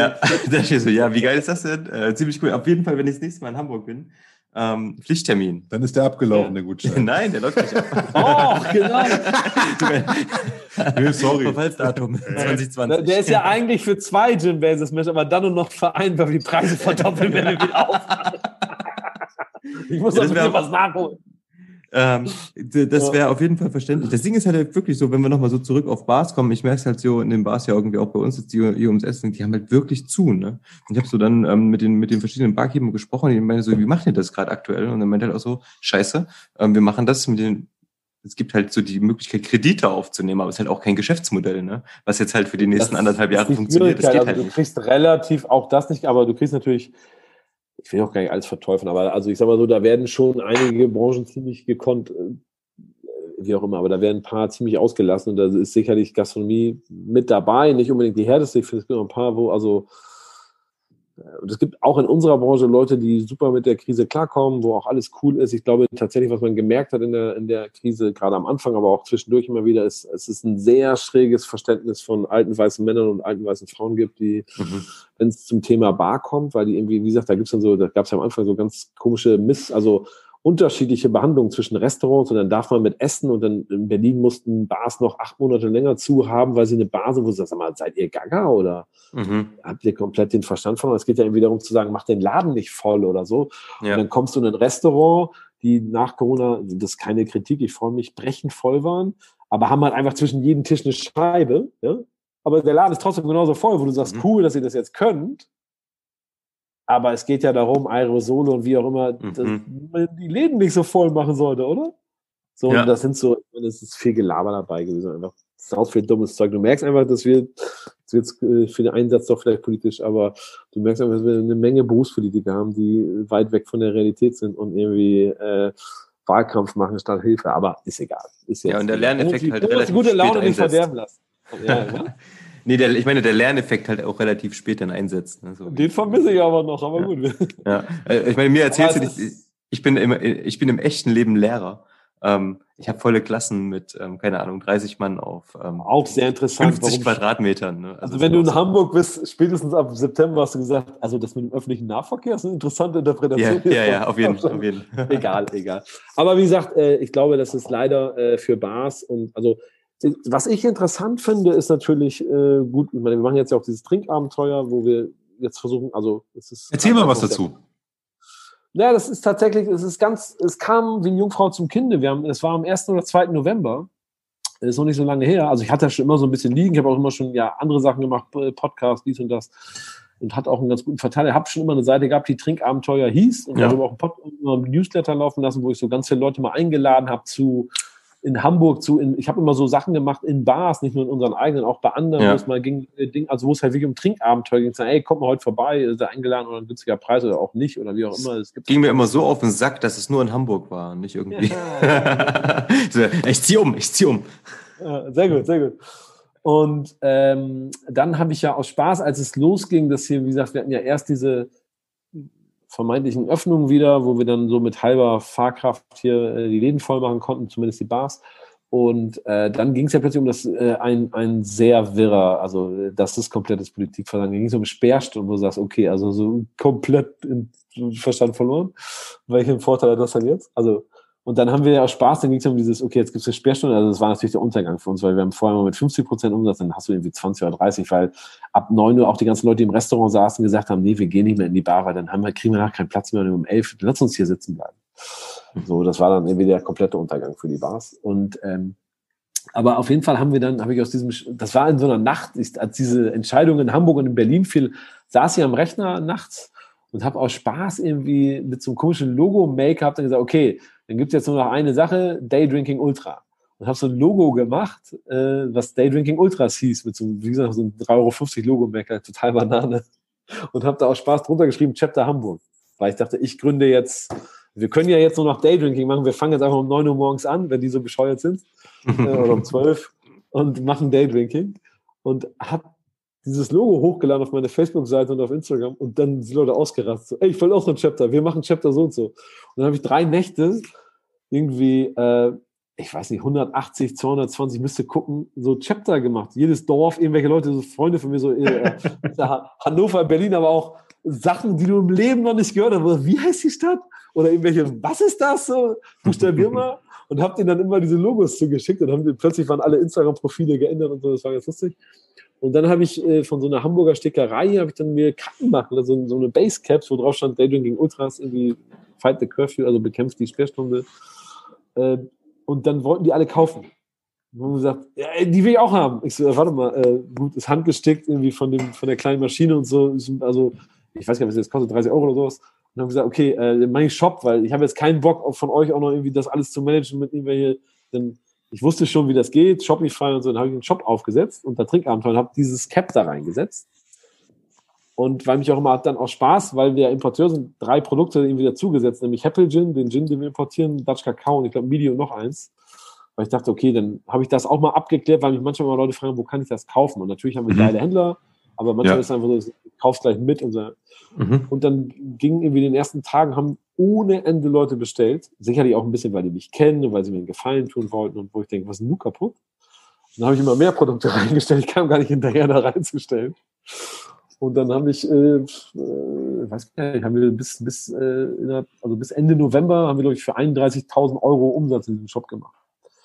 Und da ich so, okay, äh, machen wir es noch ein bisschen mehr. Also haben wir gesagt, jetzt haben wir uns entschieden und gesagt, okay, dann versuchen wir mal, was wir daraus machen können. Weil, also ich hatte das eh schon immer vor, weil ich diese Idee cool finde. Also diese Idee von Trinkabenteuer war immer zu sagen, lass uns was entdecken, was irgendwie cool ist, äh, mhm. was wir mögen, was wir neue Sachen oder so, aber auch vielleicht auch banale Sachen wie ein Dubonnet halber mal gut oder so. Das habe ich ja immer schon mit dem Pod und dann habe ich gesagt, okay, cool, ähm, jetzt machen wir diesen Shop und versuchen den so mit ganz, also wir haben jetzt keine riesen Produktauswahl, wir haben da im Moment vielleicht 50 oder 80 Produkte, nicht mal. Ich weiß gar nicht, wie viel. Ja, so viel sind es, glaube ich, nicht mal. Also 80 sind es, glaube ich, ja, ich habe heute irgendwann mal reingeguckt. 80 sind es nicht, aber ja. dann haben wir teilweise, haben wir jetzt so, das haben wir jetzt einmal auch genutzt als Tool für unsere Bars, für Liquidität. Wir haben so ganz viele Raritäten verkauft. Ja, das, das nervt mich. Ich habe ich hab, ich hab den Elijah ja, Craig verpasst. Du hast, du hast wieder eine, du hast wieder welche gezockt, ich habe gesehen. Du hast das noch eine erstellt. Ne? Nein, ich habe eine. Ich habe, aber du hast, du hast äh, noch einen fetter Kern Fior reingestellt. Ja, das habe ich gesehen. Ja, den, den, den, aber Fior sind noch vier da oder so. Du hast sofort bestellt, ja? Weil ja, Fior ich, ist, ich, ich habe vergriffen, ich, ne? Pass auf, ich habe sofort bestellt. Ich habe sofort bestellt und habe dann äh, unsere YouTube Whisky Freunde von ähm, Malt Marinos. Den habe ich eine SMS geschrieben, weil der Paddy von den Malt Marinos, liebe Grüße, Paddy, der, der hatte den äh, Vetterkern Fior als seinen Hochzeitswhisky. Der hat auf seiner Hochzeitsfeier den Vetterkern Fior ausgeschenkt. Sein Lieblingswhisky. Und ich habe dem äh, per, per, äh, per WhatsApp schnell geschrieben, hier, hier gibt es Vetterkern Fior. Und der hat, glaube ich, alles noch bestellt, was bei dir im Laden drin war. Also was da noch ich hatte insgesamt fünf Flaschen. Und ja. diese Idee, mal ganz kurz. Sehr cool. Also die sind alle irgendwie diese Idee von Trinkabenteuer, wie gesagt, im Moment ist ja, jetzt gar nicht so, wir haben das genutzt für die Bars, wir haben ganz viel, ich habe super viele alte Whiskys verkauft, weil ich dachte mir, guck mal, wenn ich das jetzt an Händler gebe, ne? Äh, also entweder muss ich es irgendwie über Ebay, das ist nervig, dann mhm. geht das so anonym, mhm. das schockt mich. Wenn ich es an Händler gebe, dann muss ich denen eine ordentliche Marge einräumen und dann irgendwie, dann macht es auch keinen Sinn. Also kann ich die Marge selber als Händler nehmen, äh, im Kleinen und da ein bisschen, wie gesagt, dann, ich fand es irgendwie viel charmanter, das halt an Leute zu geben, wo ich weiß, die sind uns ja wohlgesonnen. Also das sind Stammgäste, das sind so, dann haben wir zum Beispiel am Anfang ganz viel, wir haben ja einmal diesen Champagne-Sale gemacht, wo wir so alte mhm. Champagner-Sorten rausgehauen haben. Dann haben wir alte Whisky-Sorten, ich weiß nicht, wir haben, ich habe früher mal, wir haben alte Willits, Puppies, nee, Puppy haben wir davor mal noch, das war noch vor dem Shop. Wir haben immer so angefangen, so, ich finde es halt einfach schöner zu wissen, dass es in Hände kommt von Leuten, die uns kennen, weißt du? Und wir haben diese Sachen aber auch immer, glaube ich, ganz fair, so, wir haben immer einen Preis gemacht, der jetzt nicht äh, unverschämt war, glaube ich, dafür. Also ich weiß, dass man für viele Sachen hätte deutlich mehr kriegen können. Darum ging es aber auch irgendwie gar nicht. So, das war auch so eine Mischung aus. Wie gesagt, dieses Projekt ist ein bisschen sicherlich lang. Also ich, ich mag immer Leute nicht, wenn sie sagen, ich will immer kein Geld verdienen. Wir wollen da, ich bin, ich bin ein schlimmer Kapitalist, ich will Unmengen damit verdienen, ich will enorm Reichtum. Es hat aber Zeit. Also das ist so, es ist jetzt erstmal ein Test und wir gucken, was das ist. Und ich finde es gerade eine ganz charmante Lösung, irgendwie, weil wir jetzt gerade, das hat einen Moment gedauert, da kommt aber jetzt demnächst sehr viel weil es ging um dieses äh, Klassifizieren, um diese, um diese ähm, Label, die du brauchst. Also es geht darum, dass wir, was ich bei Trinkabenteuer toll finde, ist jetzt Leuten so Zugang zu geben. Wir wollen halt, wir haben so Sample-Boxen gebaut. Heute habe ich die Muster bekommen. Ich muss äh, heute Nacht oder morgen nochmal so ein bisschen mit der Grafik reden.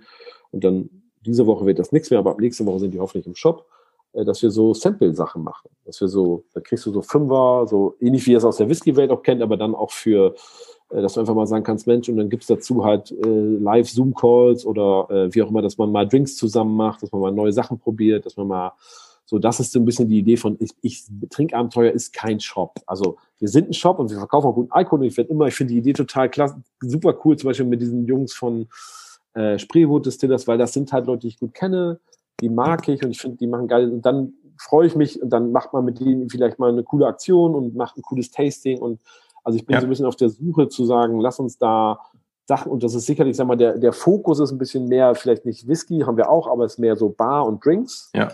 Mhm. Äh, dass wir sagen, viel gemixt. Und da suche ich immer gerne auch kleine Partner und Häuser und Kooperationen, wo man mal dann sagt, komm, wir nehmen mal ein bisschen was auf für ein, zwei Monate, wir, dass die Leute es mal probieren können. Wir machen Sample-Sets, äh, weil ich glaube, das ist so eine Sache, die ich viel festgestellt habe über die Jahre, auch, auch mit dem Podcast, dass Leute eigentlich schon immer Bock haben, aber klar, willst du auch nicht immer gleich eine Flasche von einem kaufen, äh, weil du nicht immer weißt, was es ist. So, klar, wenn du, das ist so, da, da sehe ich so eine, so eine kleine Nische für Trinkabenteuer.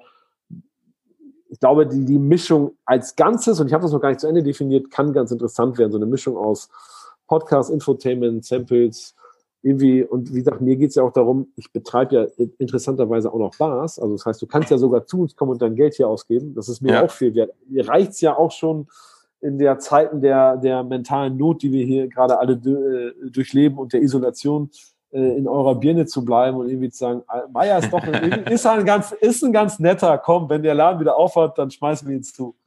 Und das reicht mir auch schon. Also ich muss so. mal gucken, was wir daraus machen. Ich weiß es noch nicht. Es ja. macht aber gerade ein bisschen Spaß und äh, da ich so viele andere Sachen nicht machen darf, ist irgendwie ganz sinnvoll. So an, an, an all unsere Hörer jetzt nochmal kurz. Ähm, also, wenn ihr Sample-Sets kaufen wollt, kauft ihr die bitte bei Dram Good, weil ihr kauft natürlich Whisky-Samples bei uns. Wenn ihr ja, das machen wir ja eh nicht. Das macht ihr natürlich. Sehr gut. also, wenn, ihr, wenn, ihr, wenn ihr gut stopp, trinken also, gehen wollt, also, dann macht ihr das bei Jörg Meyer äh, im Le Lyon. Stopp, stopp muss dazu sagen, also Jörg, für dich, damit du das weißt, wenn wir, wir, wir machen ein, wir machen ein Sample-Set, ja. indem wir, wir nehmen vier Flaschen, die wir selber in unserem Stash haben und ja. äh, machen da, erfüllen da fünf CL-Samples ab und haben zwölf Sets, die wir an unsere Hörer verkaufen. Ja, das ist ja und kein Businessmodell, das ist ein Service. Das, genau. Genau, das, das wollte ich gerade sagen. Das ist Liebe. Liebe. Das hat, das hat nichts mit dem Businessmodell ja. zu tun. Weil Bei uns sind 5 CL schon Liebe. Genau, bei uns sind 15. Das kann auch manchmal reichen. Und, und nee, der, der, Punkt ist nur, wir wollen halt immer, immer für unseren, in unseren Folgen gute Flaschen aufmachen. Wir haben super. viele, wir haben, wir haben die ganzen, wir haben die Schränke voll mit guten Flaschen und wir brauchen halt nicht irgendwo was bestellen. Und ähm, da haben wir dann gesagt, wir machen halt zwölf Sets. First come, first serve, wenn wir ähm, sozusagen per Facebook oder was auch immer ähm, das, das, das adressieren. Jetzt gibt es ein neues Set und dann dauert es halt auch irgendwie ein paar Wochen, bis das dann halt auch mal von uns verkostet wurde, weil wir auch eben, wie gesagt, Gäste wie dich haben oder andere Themen haben oder so, äh, bis die, diese vier, vier Dinger durch sind. Und äh, dann gibt's halt ein neues Set. Und das ist, das ist halt, hat, das ist halt kein Businessmodell, das ist halt einfach nur Lieb Liebhaberei. Liebhaberei. Nee, das Schwierige ist ja auch, wenn ich ehrlich sein darf, also daraus ein Business zu machen, ist ja nie, gar nicht, also das, das fängt ja damit an, dass es schwierig ist, also eine, eine Marke darfst du ja nicht einfach umfüllen und das draufschreiben. Das ist hm. ein, das, hm. ja, das kommt drauf an. Also es gab, äh, wir haben uns ja wirklich ja, natürlich vorher also intensiv, weißt, meine. Du kannst das intensiv informiert. Ähm, wir dürfen zum Beispiel nicht natürlich die originalen Labels verkleinern und draufkleben. Das geht nicht. Sowas. Was wir aber wohl dürfen, ist, wir dürfen draufschreiben, es ist ein, ähm, keine Ahnung, wenn wir jetzt fetter Kern Fior nehmen, es ist ein fetter Kern Fior. Das dürfen wir wohl draufschreiben. Das ist in Ordnung. Ja, ja das ist auch in Ordnung. Ich will nur sagen, genau. so eine Sachen hat ja viel mit, mir geht es gar nicht ja, genau, das ist ja auch richtig, das muss man auch respektieren. Ne? Ja, ja. Aber mir geht's eher darum, mit zu sagen, mit Leuten, die da Lust zu haben oder mit Bock drauf haben, wie gesagt, so kleine, wir machen jetzt mit den Rye-Jungs zum Beispiel, wie gesagt, ich warte auf die Sets, aber da haben wir zum Beispiel so eine, da wollen wir ein Set bauen, weil es dann in diese hm. Gesamtthematik passt. Äh, Tell me more about it. Ja, mit dem, mit dem, mit dem, mit dem Thema Daydream und so, das wird dann heißen Rye um drei. Also dann machen wir, dann machen wir deren ganzen Sachen und dann gibt es so vier, fünf den Aperitif und Reihe um drei. Ja? Also dann ja. Bieten, wir so, bieten wir so drei Uhr Zoom-Calls an oder so, wo du dann am Tag dir so, das irgendwie so, das bauen wir gerade und das wird auch alles ein bisschen dauern und mein Tag hat auch nur 24 Stunden und äh, wir sind kein, das ist mal ja allein mit irgendwie, wie gesagt, meine Schwester, die sind gerade auf dem Saal in Niedersachsen die Dinger in die Typen kloppt und äh, viel mehr ist das ja auch nicht und zum Glück haben wir hier ein tolles Team im Lyon von Highborder, die so medial das Ganze unterstützen und auch ganz viele andere Sachen damit reingeben. Ähm, äh, so und äh, mir geht's eigentlich eher darum, in Kontakt mit den Leuten zu bleiben. Ja. Wahrscheinlich ähnlich wie bei euch. Und für mich ist das ja, wie gesagt, ich will einfach jetzt diese Zeit nutzen, um im Austausch zu bleiben, weil meine Bar zu, ich kann dich nicht mehr treffen in meiner Bar, das ist mein Problem. Ja. Aber meine also kurze Frage, kurze Frage, also wenn ihr das mit den Sample Sets, mega Idee, ähm, wie gesagt, wie, das ist ja auch das, wo ich denke, dass da auch so im Endeffekt viel, viel mit gemacht werden kann. Auch äh, im Sinne von ähm, Try before you buy, dass du im Endeffekt sagst, hier, du hast ein Sample-Set gekauft, du kriegst im Endeffekt, wenn du das Sample-Set gekauft hast, vielleicht zehn Prozent im Shop zum Beispiel, was eine coole ja, Idee ist. Was, was, 10 was, ist schon viel. Kann ich dir als Händler sagen, zehn ist viel. Aber ja, aber äh, gibt, gibt es ja. Also es gibt ja Weil zum die Beispiel, Margen, die Margen werden groß überschätzt. Das kann ich dir sagen. Es ist sehr ernüchternd. Ja, kommt drauf an. Ja, kommt ähm, bei, bei, bei kleinen ich sagen, bei dem, bei dem, bei dem, bei dem, bei, bei dem hochpreisigen Sachen sind die Margen schon relativ hoch, bei den kleinen Produkten natürlich minimal. Da, absolut. Bei den kleinen Margen, wir sind ja selber Importeur, wenn du natürlich, wir, wir sorgen, die Idee von unseren Sachen natürlich auch zu sagen, klar will ich das dem Kunden schmeckt, aber ich will auch, dass der Händler Spaß hat, das zu bewegen. Weil du, also ja. gerade wenn du ja. viele kleine Hersteller hast, da ist auch für den Händler das attraktiv, attraktiv. Aber bei den großen bist du natürlich irgendwann so, die haben einfach eine ganz andere Vertriebsstruktur und dann geht es einfach ja. nur noch um dann machst du deine 200.000 im Jahr, dann kriegst du einen anderen Preis. Und sagst, Alter, wie soll ich das machen? Bist du wahnsinnig? Oder? Das, also, wir wissen, wenn du dir Glenn für dich 12 in den Laden stellst, dann macht das nicht unbedingt Sinn vom Verdienst her. Ja, oder, oder ich mache eine lustige Aktion, wer weiß. Äh, William, ja. William Grant 20 auch für viel Spaß zu haben. Äh, Aber was ich eigentlich wissen wollte, ist so, wenn ihr, wenn ihr ähm, ähm, das mit den Sample Sets macht, zum Beispiel, wie, wie, wie, wie macht ihr das mit dem Handling? Ist es dann wirklich so, dass ihr quasi im Le Leon steht ähm, und deine, deine Mitarbeiter, deine Barkeeper im Endeffekt, die. die, Im Lülio nicht, aber wir haben, wir haben im zweiten Stock äh, gekachelte Räume, die sozusagen Küchen, äh, also das geht ja auch ein bisschen um Hygiene, aber. Ähm, ja, nee, aber an sich ja am, schon. Am Anfang werden wir das so hm. fertigen, weil wir erstmal kleine Marge machen, ja. äh, um das auch zu testen, um auch zu gucken, was so geht. Wie gesagt, es geht da eher so ein bisschen darum, im Gespräch und im Austausch zu bleiben, mit Drinks oder mit na klar. Wie gesagt, mit Tastings, mit wie auch immer. Äh, und dann schauen wir mal, was daraus wird. Und vielleicht machen wir dann, vielleicht erkennt man auch so eine, dass sich ein paar Sets irgendwie besonders hervortun oder beliebt mhm. sind oder ich weiß mhm. es noch nicht. Und dann wird man sicherlich, also hat ja auch irgendwann damit zu tun, dass man vielleicht sagt, äh, hoffentlich macht die Bar mal wieder auf, dann soll man ja. der Barkeeper ja nicht irgendwelche Tasting-Sets zusammenschrauben oder so. Ja, nee, das, das stimmt. Ähm, dann musst du halt einen kleinen Abfüller finden. Ne? Da habe ich zum Glück, also das ist natürlich bei so ganz kleinen Sachen schwierig. Ja. Aber das sind alles Sachen, in die, wo wir gerade unsere Fühler ausstrecken. Und zum Glück auch über so ein bisschen, sei es jetzt so hier der kleine äh, Ludger Terite, also was heißt der kleine, aber der, der ist ein sehr kleiner Biobetrieb, die viel mit per Hand abfüllen.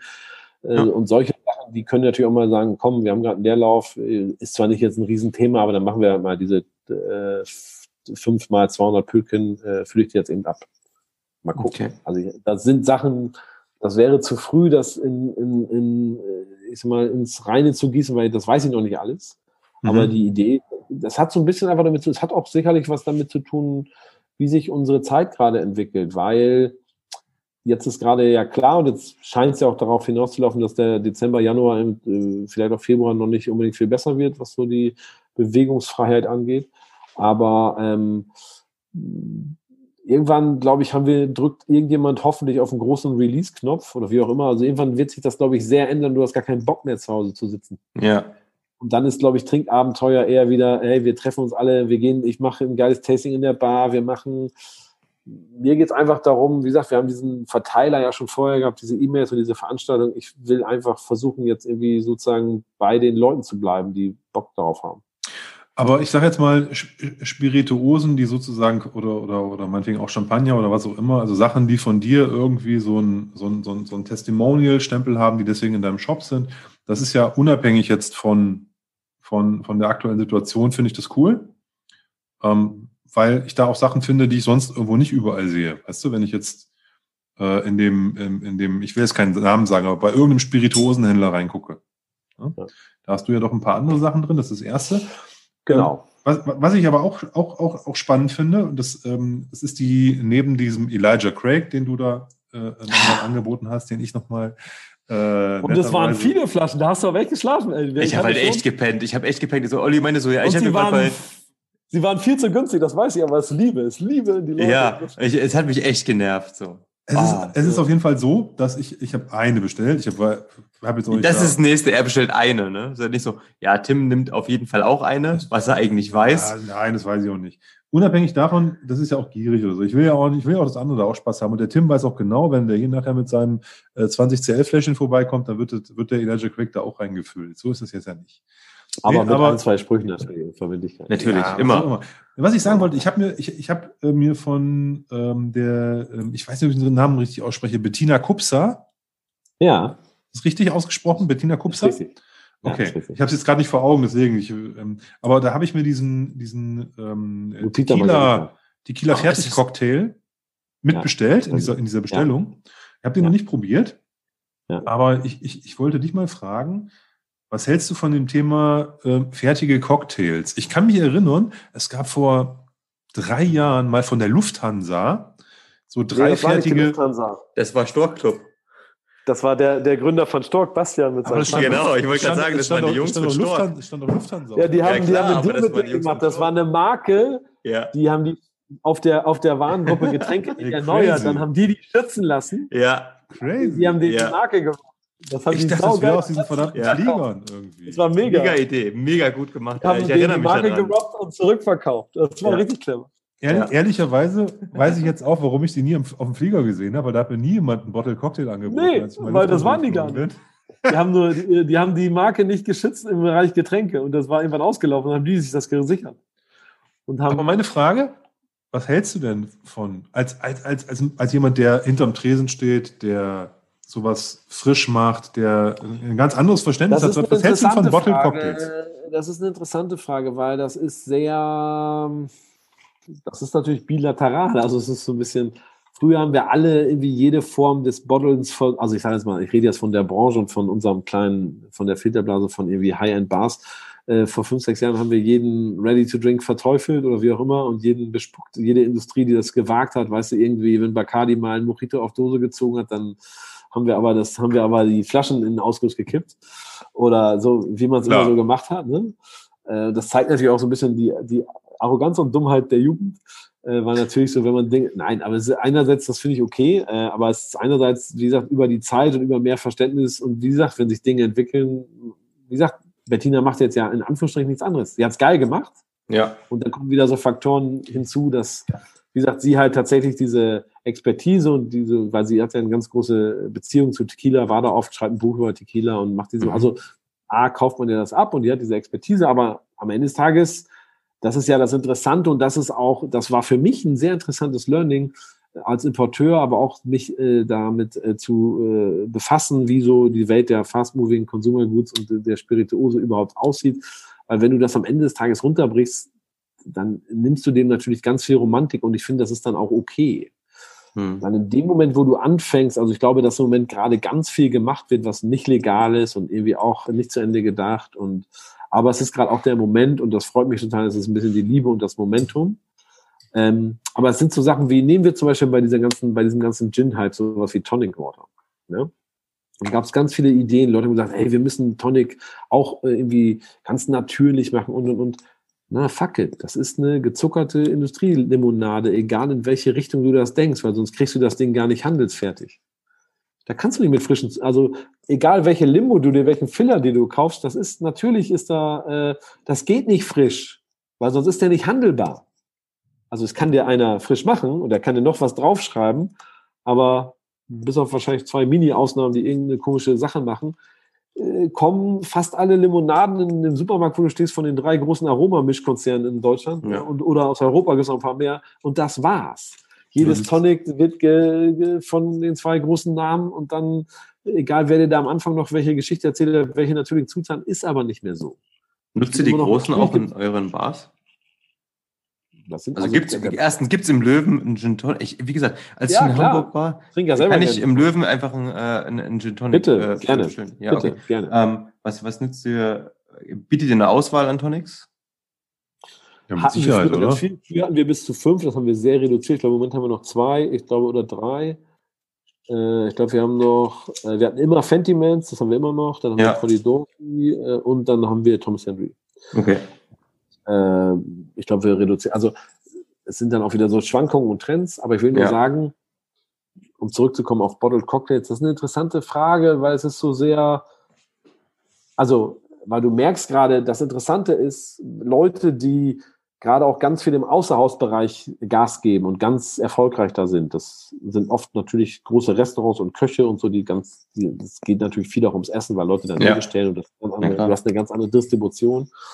Ähm, das wird Sekunden dauern, bis die dieses, dieses Bottled Cocktail-Ding mit, also es fängt schon an, bis die das mit aufgreifen. Und dann bist du halt auch ganz schnell, dass die natürlich irgendwann auch sein, weil du musstest ja teilweise auch in dem Moment, wo du halt schon auslieferst und das ein fertiges Gebinde ist, bist du eigentlich schon Lebensmittelproduzent. Du, Ja. Also normalerweise ist die Idee von Essen außer Haus und Getränken außer Haus, die musst du à la Menü zubereiten. Weil Mhm. dann bist du Gastronom. Mhm. Wenn du das wirklich vorbereitest, package und dann bist du Lebensmittelunternehmer. Dann gelten Okay. für dich die gleichen Standards wie für einen Okay. Edeka, wie für einen, Ja. Edeka ist ja auch nur der Markt, aber wie für einen Hersteller von, du hast die, die Etikettierungspflichten, du musst Rückstellproben machen, du musst die Bedingungen schaffen, du musst, du bist ein Lebensmittelhersteller.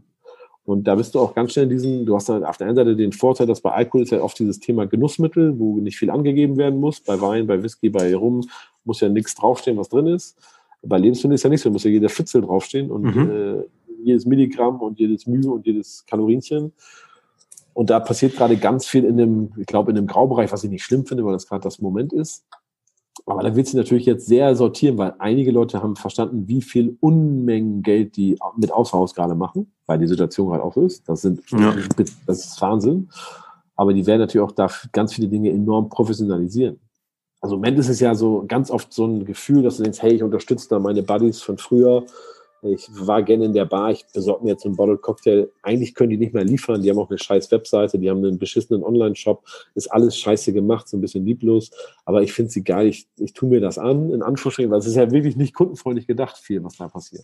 Aber Wird dann komisch geliefert und so. ja, Es gibt auch ein paar gute Beispiele, aber ich glaube, es hat einfach sehr viel mit Sympathie zu tun, das ist ja Ja. toll. ja. Nur das ist natürlich, das ist natürlich kein weitreichendes Geschäftskonzept, Sympathie. Aber, aber stell dir vor, ich habe zum Beispiel ein Restaurant, das ähm, muss gerade geschlossen sein. Ich mache eben genau das. Ich, ich, ich, ich schicke eine Box raus, die kostet vielleicht, keine Ahnung, 150, 200 Euro, wenn es reicht. Ähm, habe dann vielleicht einen Barkeeper, der ist mir sehr sympathisch. Ähm, Ja. Der war vielleicht auch schon bei mir im Podcast. Ähm, dann packe ich von Ja. dem zum Beispiel noch einen, einen Bottle Cocktail mit rein. Vielleicht habe ich in meinem in, in dem Haus, äh, beziehungsweise in dem Gebäude, wo mein, wo mein Restaurant ist, vielleicht habe ich da auch noch eine Kaffeerösterei drin. Ja. Ja. Und vielleicht packe ich von der Kaffeerösterei auch noch ähm, einen Ja, Kaffee mit wirst du im. Moment alles verkaufen können. Im Moment, aber andererseits merkst du es gerade in Hamburg, es drängen gerade ganz viele in diesen Markt. Also auch Ja. ganz viele Restaurants und Köche, weil die das gerade alle verstanden haben. Ja. Ja, Und das wird, eine Set, das wird eine Sättigung geben und es wird auch bei dir eine Sättigung geben, weil du irgendwann, das machst du jetzt natürlich gerade vor Weihnachten und dann willst du das nochmal geben und gönnen und jetzt willst du auch mal was Besonderes zu Hause haben. ja. Das wird sich natürlich irgendwie auf so ein Level, da werden Leute gewinnen, das wird sich etablieren, das wird sich sehr viel ändern, wie Leute konsumieren, je nachdem auch, wie sich diese Geschichte Virus, Impfstoff und bla bla bla alles ja, entwickelt. ja, ja. Das wird schon so bleiben. Das ist nicht so, dass das alles, Na, aber Es, es kann auch sein, dass wir, also ich arbeite in einer IT-Firma und da wird auch gesagt, unsere, unser Leben wird sich nachhaltig ändern. Wir werden ähm, diese ganzen äh, Vorteile der Digitalisierung nachhaltig nutzen und so weiter und so fort. Ist natürlich auch in vielen Bereichen richtig, aber ich glaube, dass wir trotzdem in dem Moment, wo wir unser altes Leben wieder haben können, auch genau wieder genau diese Sachen machen, wie du vorhin gesagt hast, du willst dann raus in die Bar gehen. Ich werde mich dann in mein Auto setzen und wieder rumfahren. Ich werde wieder in Hotels ja. pennen. Momentan profitiert, profi profitieren natürlich Firmen davon, dass die Außendienstmitarbeiter nicht mehr Hotelkosten produzieren und nicht mehr das Belege, mit, Dafür nicht mehr Belege in. Restaurants Ja, und in aber Bars die werden dir alle sagen, die werden dir alle sagen, nee, lass mal, dein Auto bleiben wird, weil du glaubst gar nicht, wie viele Firmen gerade verstanden haben, wie viele Millionen sie sparen. Also ich habe Ja, mit so vielen aber- Firmen unterhalten, aber, die pass sagen. Hm. Aber irgendwer wird den Schalter umlegen und sagen, wir machen Ja. wieder wie früher und geben Gas und dann müssen alle nachziehen, weil dann kannst du nicht mehr nicht sagen, alle, es ist immer eine so, Frage, Äh, ich betreue, ach, du betreust deine Kunden noch von zu Hause, deine Konkurrenten, die sind alle beim Kunden vor Ort.